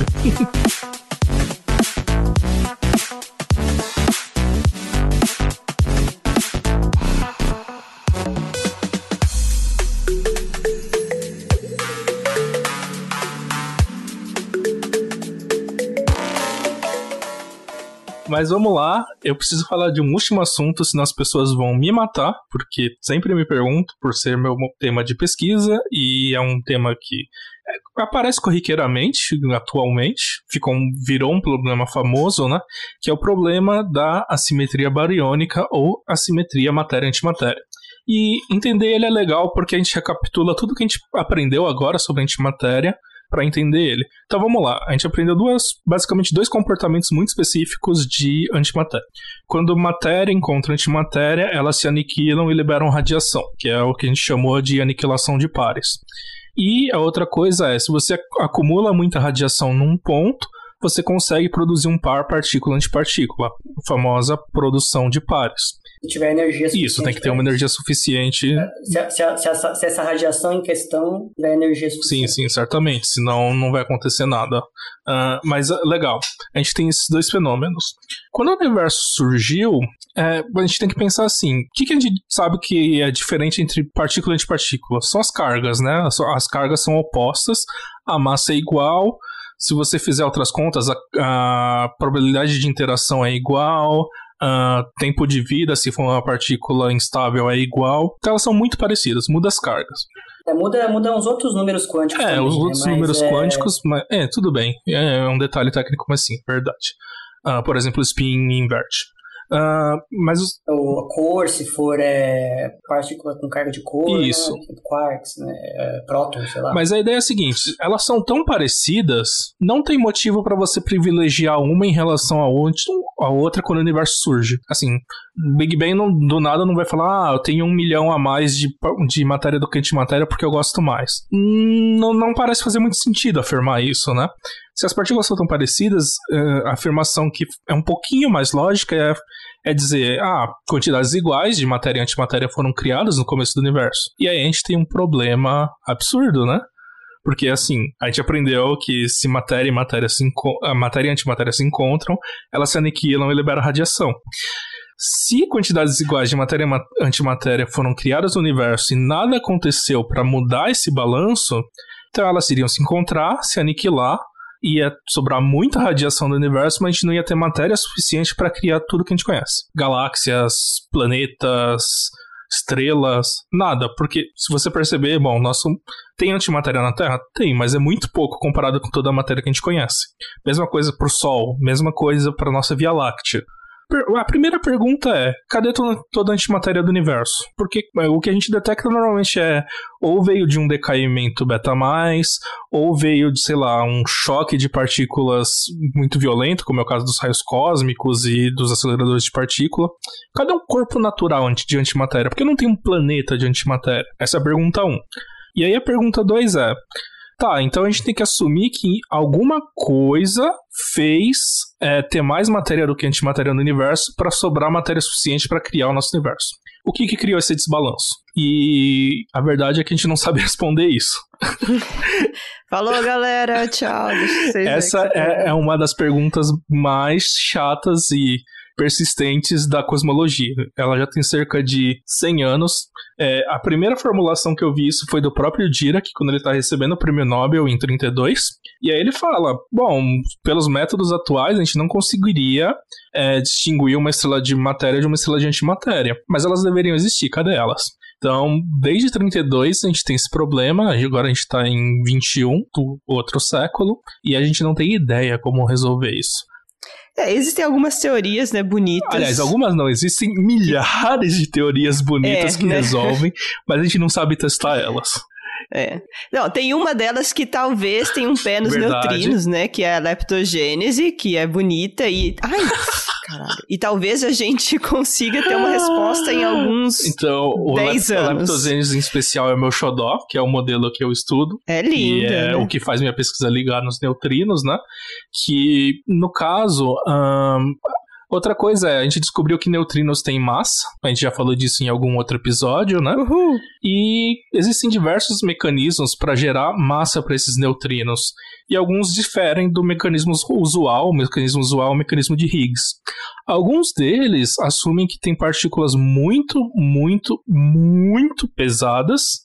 assim, é, pesada, assim, pensa. Bem pesado. Pensa um bilhão de vezes mais pesado do que um próton. Coisa desse nível.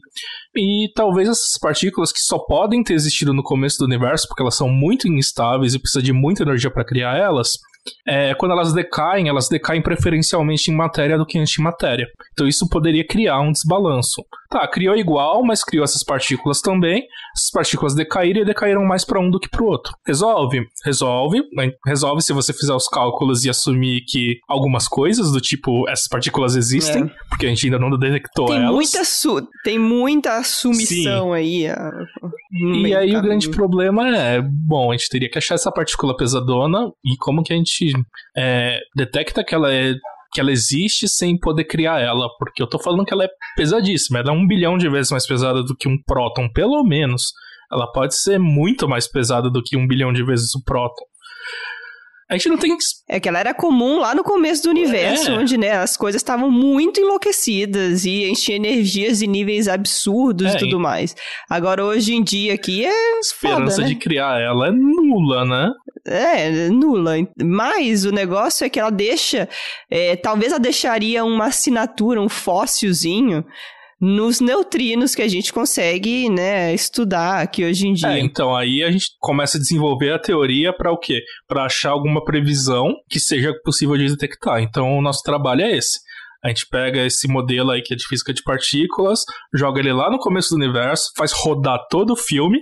Aí uma coisa que a gente vê que funciona para resolver o problema da simetria bariônica e a gente faz algumas previsões.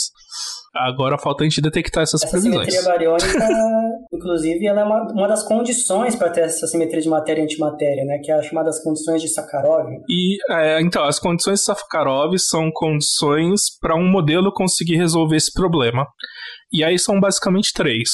Bom, primeiro, tem que ter uma reação que viola número bariônico. O que significa isso? A gente atribui números positivos para matéria, números negativos para antimatéria. E a gente fala que nessas reações, eles, o número bariônico é conservado. Vamos pegar um exemplo que a gente tem aqui, que é a criação de pares. Uh, o fóton não é um bárion, né? Então o número bariônico dele é zero. Então a gente choca dois fótons, aparece uma partícula e uma antipartícula. Uma tem número bariônico 1, a, a antipartícula tem número bariônico menos 1, a soma é zero, então tinha zero no começo e tem zero no final. Ok. Todas as reações que a gente conhece seguem isso.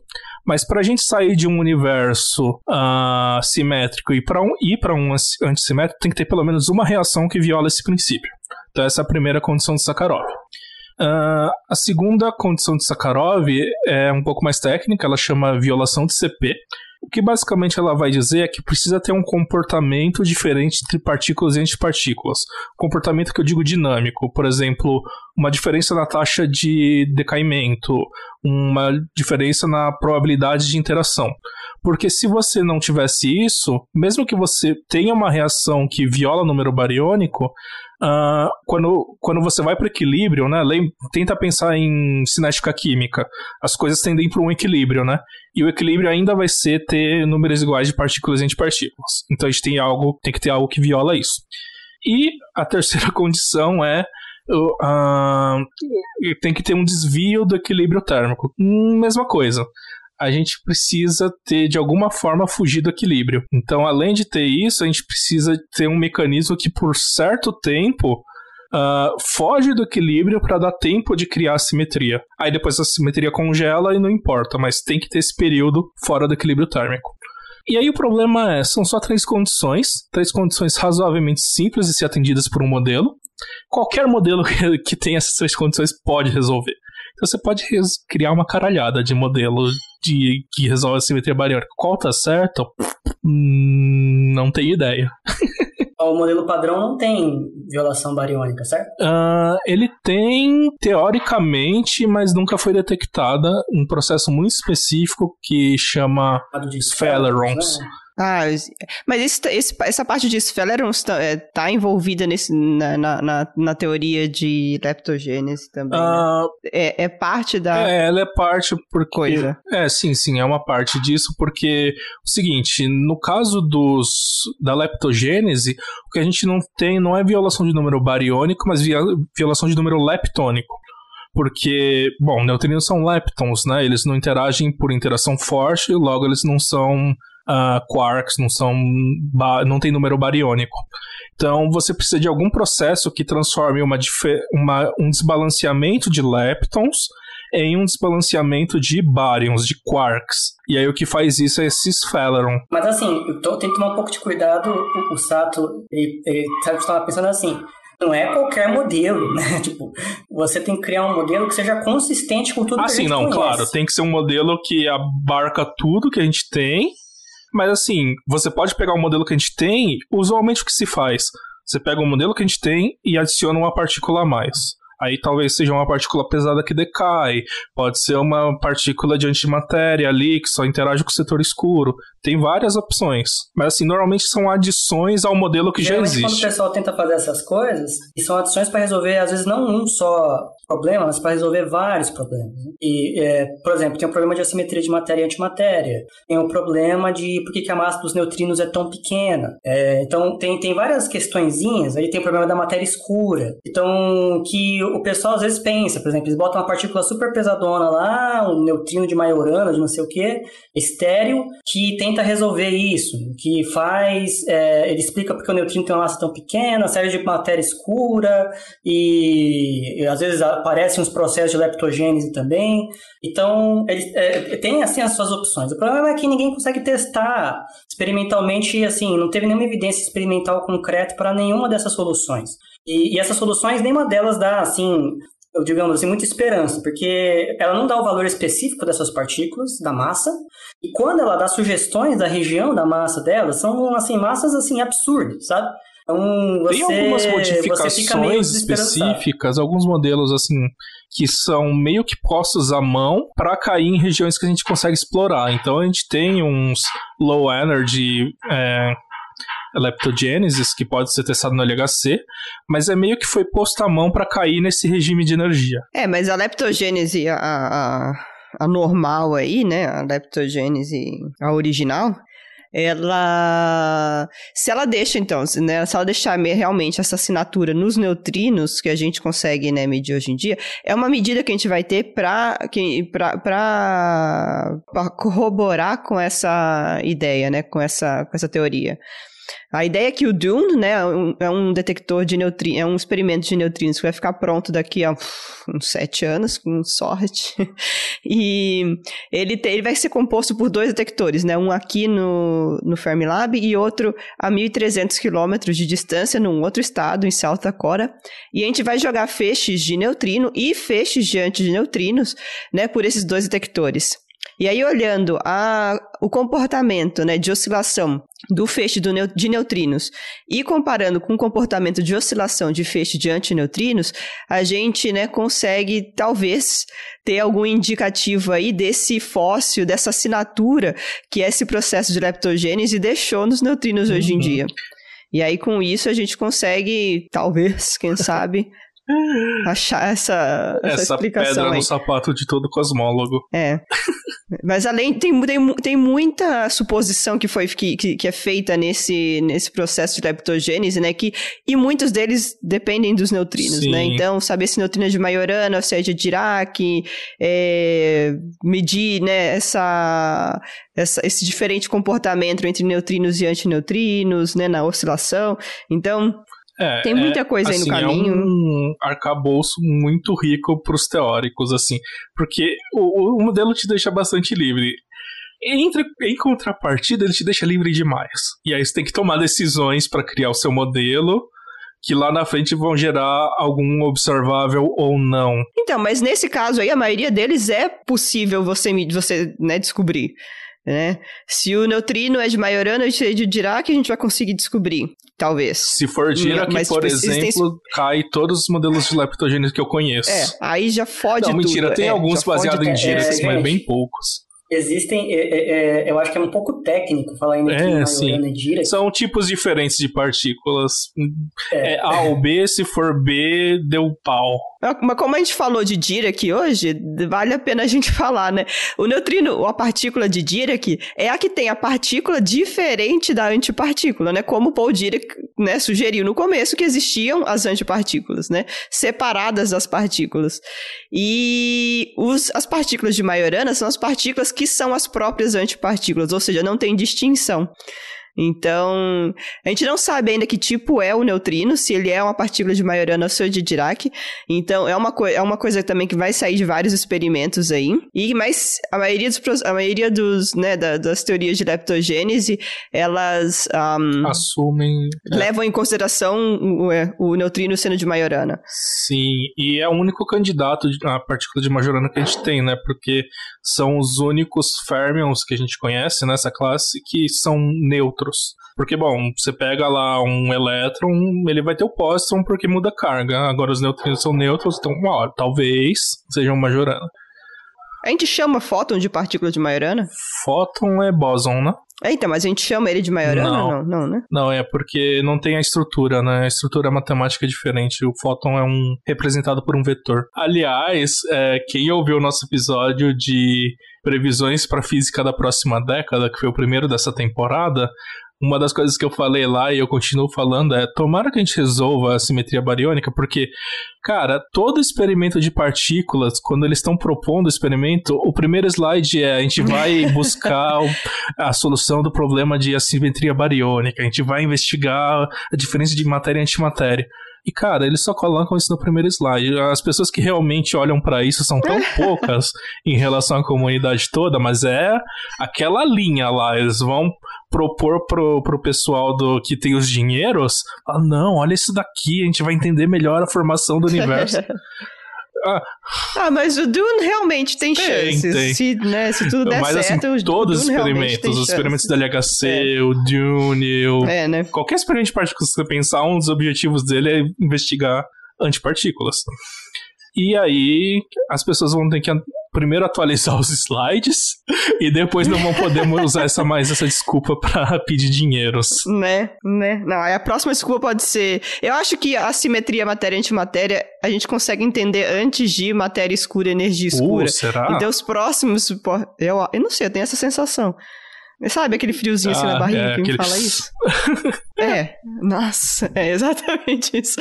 Mas aí então, se descobrirem a parte de assimetria matéria de matéria antes de matéria escura, a gente pode começar falando: esse experimento vai descobrir o que, que é a matéria escura. Pronto. Ô, Mones, mas é, é, Você que sabe mais um pouco dessa área, boa parte dos detectores, nada, não, só em, não só em neutrinos, né? Mas boa parte dos detectores dependem de antimatéria, certo? Para funcionar, né?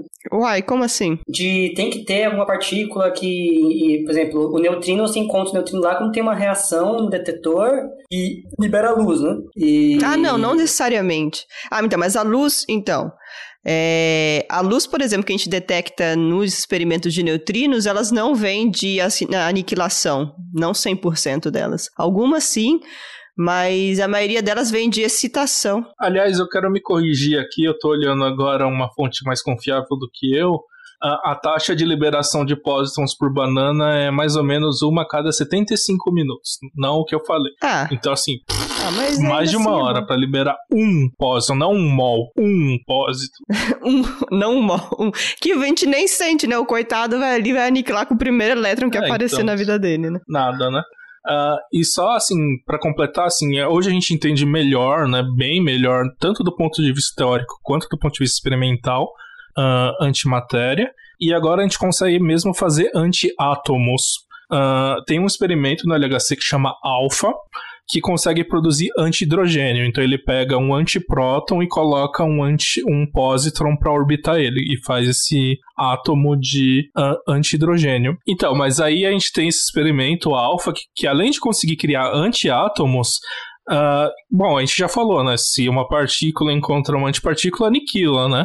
Mas a gente quer estudar o rolê, a gente não pode que não pode aniquilar tão rápido, a gente quer o bichinho ali um tempinho pra gente ver, né? Uh, então, o que, que eles fazem? Eles fazem uma, uma câmara de vácuo, bom, para não ter partículas, né? E aí eles fazem uma armadilha magnética, porque aí esse átomo lá fica meio que em suspensão, esse antiátomo, e aí ele não vai encontrar um, um antipróton, um antihidrogênio para aniquilar.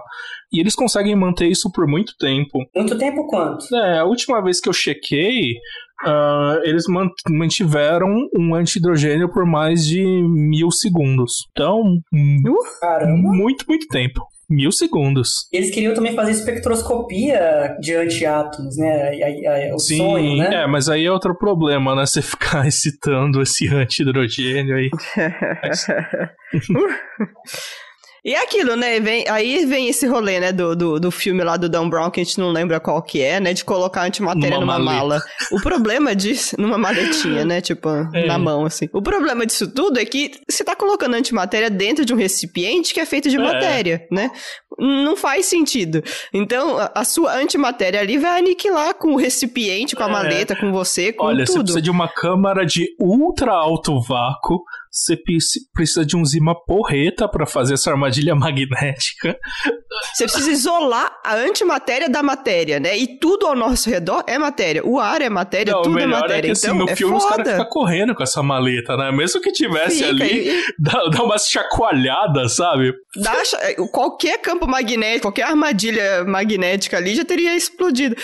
É, quanto que custa mesmo produzir e armazenar um graminha de antimatéria? É uma coisa absurda, não era? Olha, uh, alguém tem esse número? tinha esse número, deixa eu dar uma olhada. É um custo elevadíssimo porque é produzido só em aceleradores, né? É, além de ser produzido em aceleradores, o armazenamento é foda. Então, é, Não, sim, é, o, o, custo vai variar, né? Porque o principal, a principal fonte de gasto quando você fazer isso é o consumo de energia, né? Então depende de quanto você está pagando pela energia. Uh, fizeram uma estimativa, deixa eu ver que ano que é, uh, em 99 uh, para fazer nos Estados Unidos.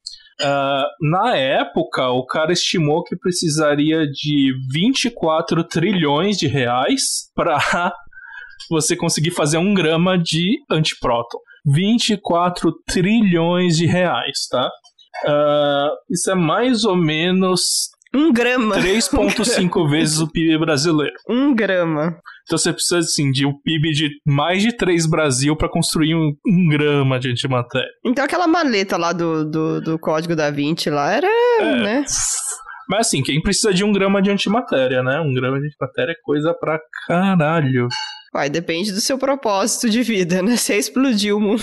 É, tudo, é, tudo bem. Pra servir de bomba, o, e outra, que toda a física de partículas ali, experimental, ela depende de antimatéria, né? O, o LHC, o famoso LHC, ele opera com o quê? Ele faz colisões de próton e antipróton. Então, ele é, um, ele é um grande colisor de partícula e antipartícula ali. E aí, dessa colisão, ele faz a aniquilação desses milhares de pares próton e antipróton ali, aí você libera energia, e com essa energia liberada, você cria as partículas que você está procurando. Você cria lá o Higgs, você cria todos os bósons do AB+, AB-, o que for ali, é, o quark-top, enfim. E aí você vê se aparece física nova nesses processos. Então, a física de partículas hoje ela depende de antipartículas também, assim. E olha, base, assim, num né? futuro muito, muito distante, talvez a gente consiga usar essa aniquilação de antimatéria para gerar energia útil para gente.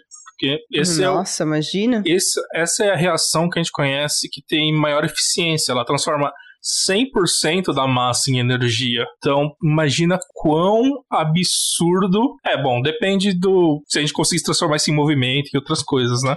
Não, assim, a, a, gente não vai conseguir transformar essa energia aí convertida em 100% para 100% de qualquer coisa que a gente Sim, queira, né? Útil mas essa primeira conversão é, é 100%. Lei, né? E assim, isso é absurdo. Vamos considerar de novo esse 1 grama de antimatéria. Se você colidisse um grama de matéria com um grama de antimatéria, você geraria energia suficiente para manter uma lâmpada de 100 watts por 57 mil anos. Pouco tempo, né? Imagina assim, é, essas missões espaciais que a gente manda, que são de tempos longuíssimos, atualmente a gente usa baterias com tecnologia nuclear, né? A gente conseguisse fazer é. isso daqui, aumenta numa escala absurda.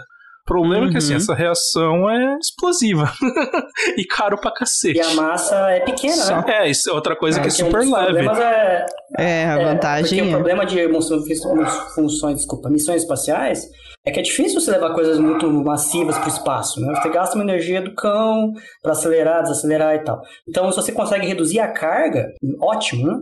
E a princípio a maneira mais eficiente de você reduzir carga assim de massa, né, que você está carregando ali na sua espaçonave, seria um motor de antimatéria, né, de você botar matéria com antimatéria e converter essa energia, porque a massa que você estaria usando ali como combustível seria muito pequena. Para você mover Mas eu acho que assim, nave. isso daí entra no mesmo sonho de, por exemplo, usar raios para abastecer cidades, né? Porque a gente precisa de uma maneira de transformar isso em energia útil, ou de ar- armazenar ou de direcionar, né? E isso daí acho que é um problema bem complicado pro pessoal da engenharia, né?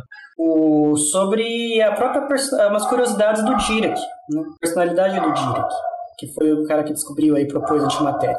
O Dirac ele era uma pessoa extremamente fechada, extremamente fechada, assim, que interagia com outras pessoas, né, muito fracamente, se você quiser pensar em termos de interações.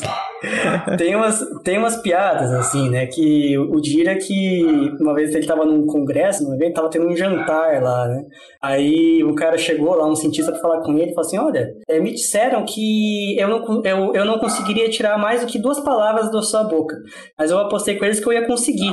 Aí eu vim aqui conversar com você, é, pra mostrar que eu consigo. Aí ele só olhou pro cara e falou assim: Você perdeu.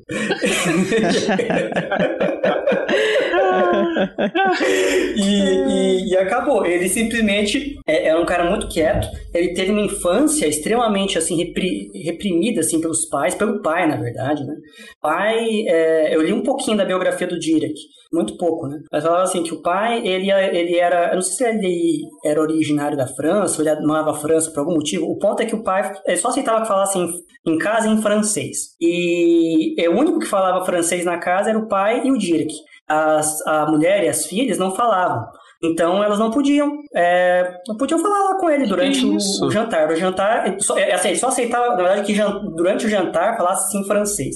Como a mãe e, e as filhas não falavam, elas não jantavam com o Dira que o pai. Mas o Dirac não falava com o pai, ficavam quietos, assim, né? Era uma, uma, uma vida extremamente reprimida, assim, né? E aí ele cresceu assim, né? E aí isso foi aparecer até na mídia. Então tem uma, uma entrevista bem engraçada que ele dá, é, que ele, uma vez ele estava lá no, na Universidade de Wisconsin. Ele estava ele tava lá em, em 29, abril de 29, né? Ele estava como um visitante lá. E aí um jornalista descobre que o cara tá lá, esse, esse cientista famoso inglês, né? O, o chamado Roundy. E aí ele vai, ele faz uma coluninha no jornal sobre uma entrevista que ele tem com o Dirac, né? Aí ele fala, Roundy entrevista o professor Dirac. Um tempo muito agradável é tido por todos, né? E aí ele começa a falar, o cara é bem zoeiro, assim, né? É, falam que esse cara, ele é muito inteligente, ele é um novo, é, é o sucessor do Newton, não sei o quê. Aí ele chega lá e, e o- tudo que o Dirac fala são monossílabos com ele, praticamente. Então ele chega e fala assim, é, ele fala assim, ah, é, professor, você pode falar pra mim em poucas palavras o que, que você estuda? Aí ele fala, não. aí, fala, fala assim, ah, ótimo. Então posso falar assim, o professor Dirac resolve todos os problemas da física matemática, mas é incapaz de calcular a média de rebatimentos do Baby Ruth, que é um, era um jogador de, de beisebol, né, famoso. Ele fala assim, o que, que você gosta nos Estados Unidos? Ele, batatas. E, ele e todas as respostas dele são assim, são, são, só fala uma palavra, duas, assim, né? Qual o seu esporte favorito? É, é- é xadrez chinês. Você vai aos cinemas? Vou. ah, quando? Eu fui em 1920. ai, ai. E assim, ele, ele era assim, ele era uma pessoa muito calada, sabe? Muito engraçado, né? E aí ele solta uma coisa dessa frase também legal nessa entrevista, né? Ele, é, o, o cara, o zoeiro da- do, do repórter, começa a falar assim: professor, uma coisa, eu, é, eu me falaram pra mim, né, que você, só você e o Einstein conseguem se entender, porque vocês são os mais inteligentes do mundo, né? E eu sei que você não vai falar ao contrário, porque você é muito modesto, não sei o quê. Mas eu queria saber, você encontra alguém é, que você, que nem mesmo você consegue entender? Aí ele fala assim, assim nossa, é, que- quem será essa pessoa para eu fazer uma entrevista? Ele fala, o. Então, existe um cientista, né, que a gente fala muito pouco dele, né, que é o Weil, que o Dirac, que é uma sumidade da matemática e, da física, ele mesmo falava que o Weil era um cara fora da reta, assim. E aí, acho que um dia eu quero entender direitinho os trabalhos do Weil, só pra me, me achar um pouquinho, assim. Vai, eu tenho uns trabalhos legais, hein? De conceitos bem estranhos pra, pra física. Eles pegam uns rolês da matemática e colocam. Muito bonito. O, o Dirac falaram aqui, que é um Miguel, não sei o que, né? Mas o, o, que ele faz, né, é, tá muito de acordo com o que ele acreditava. Então ele acreditava muito em beleza matemática. Toda, todo trabalho como físico dele levava em conta isso daí. Então ele tem uma frase aqui, né? Uma, física, uma lei física deve possuir beleza matemática. Uma frase do, do Dirac. E quando ele faz a descoberta da antimatéria, né, teoricamente, né, ele está meio que sendo guiado por essa, essa estrutura de beleza matemática. As tais matrizes de Dirac tem uma estrutura matemática muito bonita, é, os espinores, né, que é o que surge ali, agora não é mais uma função de onda, que é uma, uma função complexa, né, de números complexos, né? ela é uma outra estrutura, né, é, ele é um, um espinor, não é nem um vetor, é uma outra coisa. Então, tudo que ele faz ali, ele, ele meio que vai para esse lado mais matemático. E se eu não me engano, Dira que ele, ele entrou até numa espécie assim de coisa numerológica do universo, assim. É, foi o Dira que fez isso, o, o, sabe? O quê? Desculpa, me perdi. De, ele começou a botar, tipo, valores numéricos de constantes para tentar prever coisas do universo. Ah, isso eu não o, conheço. Não. Você conhece essa história? Bicho, eu não conheço também, não. É, eu acho que ele, ele começava a ver, tipo, padrões de razões de coisas do universo, né? Da, da constante gravitacional, com a massa de não sei o que e tal. Ele tentava usar essas constantes na, na natureza para fazer previsões em cosmologia, assim. E que essa, algumas coincidências aparentes aqui não seriam coincidências. Então, é, ele entrou também para um viés aí meio, meio um pouco estranho, né? Não, não, deu frutos esse negócio de ficar brincando só com as constantes da natureza e, e, e ver que, o que dava se você ficasse é, mexendo entre elas. O que acontece com matemáticos na física, né? Bem, é isso que eu tinha pra falar. Mônica quer falar? Ah, eu só queria falar uma outra curiosidade, né? A gente tá falando de curiosidades dessa gente aí. Aí tem a, o Carl Anderson, ele descobriu o positron quando ele tinha 27 anos. Tomar no cu. Tomar no cu, né? Tomar no cu, né? 27 anos, ele faz uma descoberta maravilhosa dessa. Eu tô aqui pra 30 e, aqui, né? e nem defendi meu doutorado. Gente, eu já trintei. Tô com 34 anos, o que, que eu descobri? Que a, que a obstetriz, que se a entropia come planta, ela vomita. É o que eu descobri da minha vida. Ai, não, se você começa a se comparar com essa galera, você não, tem depressão. Não, é fácil. Eu acho que o Einstein tinha uns 24 anos quando ele tá no ano Mirabilis dele, se não me engano. Se fuder essa gente inteligente. Não, só, só tristeza. Só tristeza. Mas, mesmo a gente não sendo o novo Einstein, de repente é um dos nossos ouvintes aqui e eu vi é? antimatéria Sim. pela primeira vez no Physicast. Aí você pode oh, essa... citar a gente no seu discurso do Nobel. Pode, pode. pode eu vou ficar pode. muito feliz. Ah, você, ó, vocês estão escutando aí, né? Então, talvez no meio da faculdade. Dá tempo vocês entrarem pro Dune, por exemplo, e fazerem parte das descobertas do Dune de leptogênese, de, de delta CP, que vão ajudar, né, na, na leptogênese no futuro, hein? Isso aí. Tem tempo. É que a Mônica já tá falando que vai resolver a simetria matéria-antimatéria. Ah, eu, eu tenho essas eu tenho coisas, esperança aí. Mas eu não vou, acho que eu não Já vou ter o meu dedo. Mônica, você com seu nome no, no, no, paper que dá o Nobel? Eu e mais, né, 10 milhões de pessoas. Porque o é, Dune é, sim, é uma colaboração gigante. Cara, o último paper detalhes, que eu vi que tinha tanto autor foi aquele do. Vocês falaram até no Fizz News, né? Do, do violação de universidade, universalidade leptônica. Tem, tipo, 900 autores naquela coisa. Nossa. Então, os do Dune tem, tem mais de mil, porque tem... É, é, caralho, vão ter mais de mil. Cara, aí você vê como física é um ponto fora Mas da é, reta, é, né? É um milésimo, é um milésimo de um Nobel, Mônica. É um milésimo, é um milésimo de, de Nobel. Nobel. Se descobrir, é, ah. né? Se descobrir, é sim.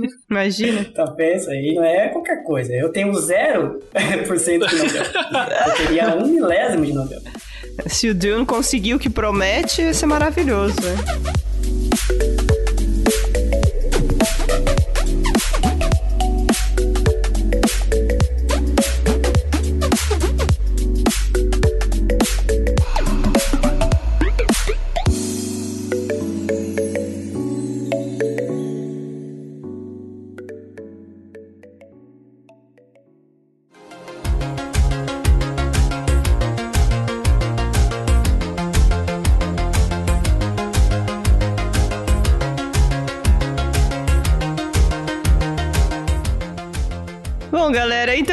Esse aqui foi nosso episódio de antimatéria. É um assunto que é muito divertido, tem muito pano pra manga, né? E tem muita discussão que a gente pode, né, ficar aqui dias e dias e dias fazendo.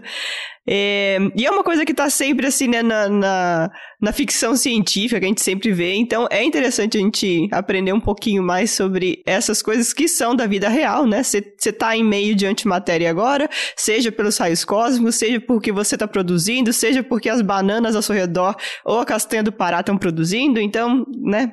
Faz parte da nossa vida. Então é isso, espero que vocês tenham gostado desse nosso episódio.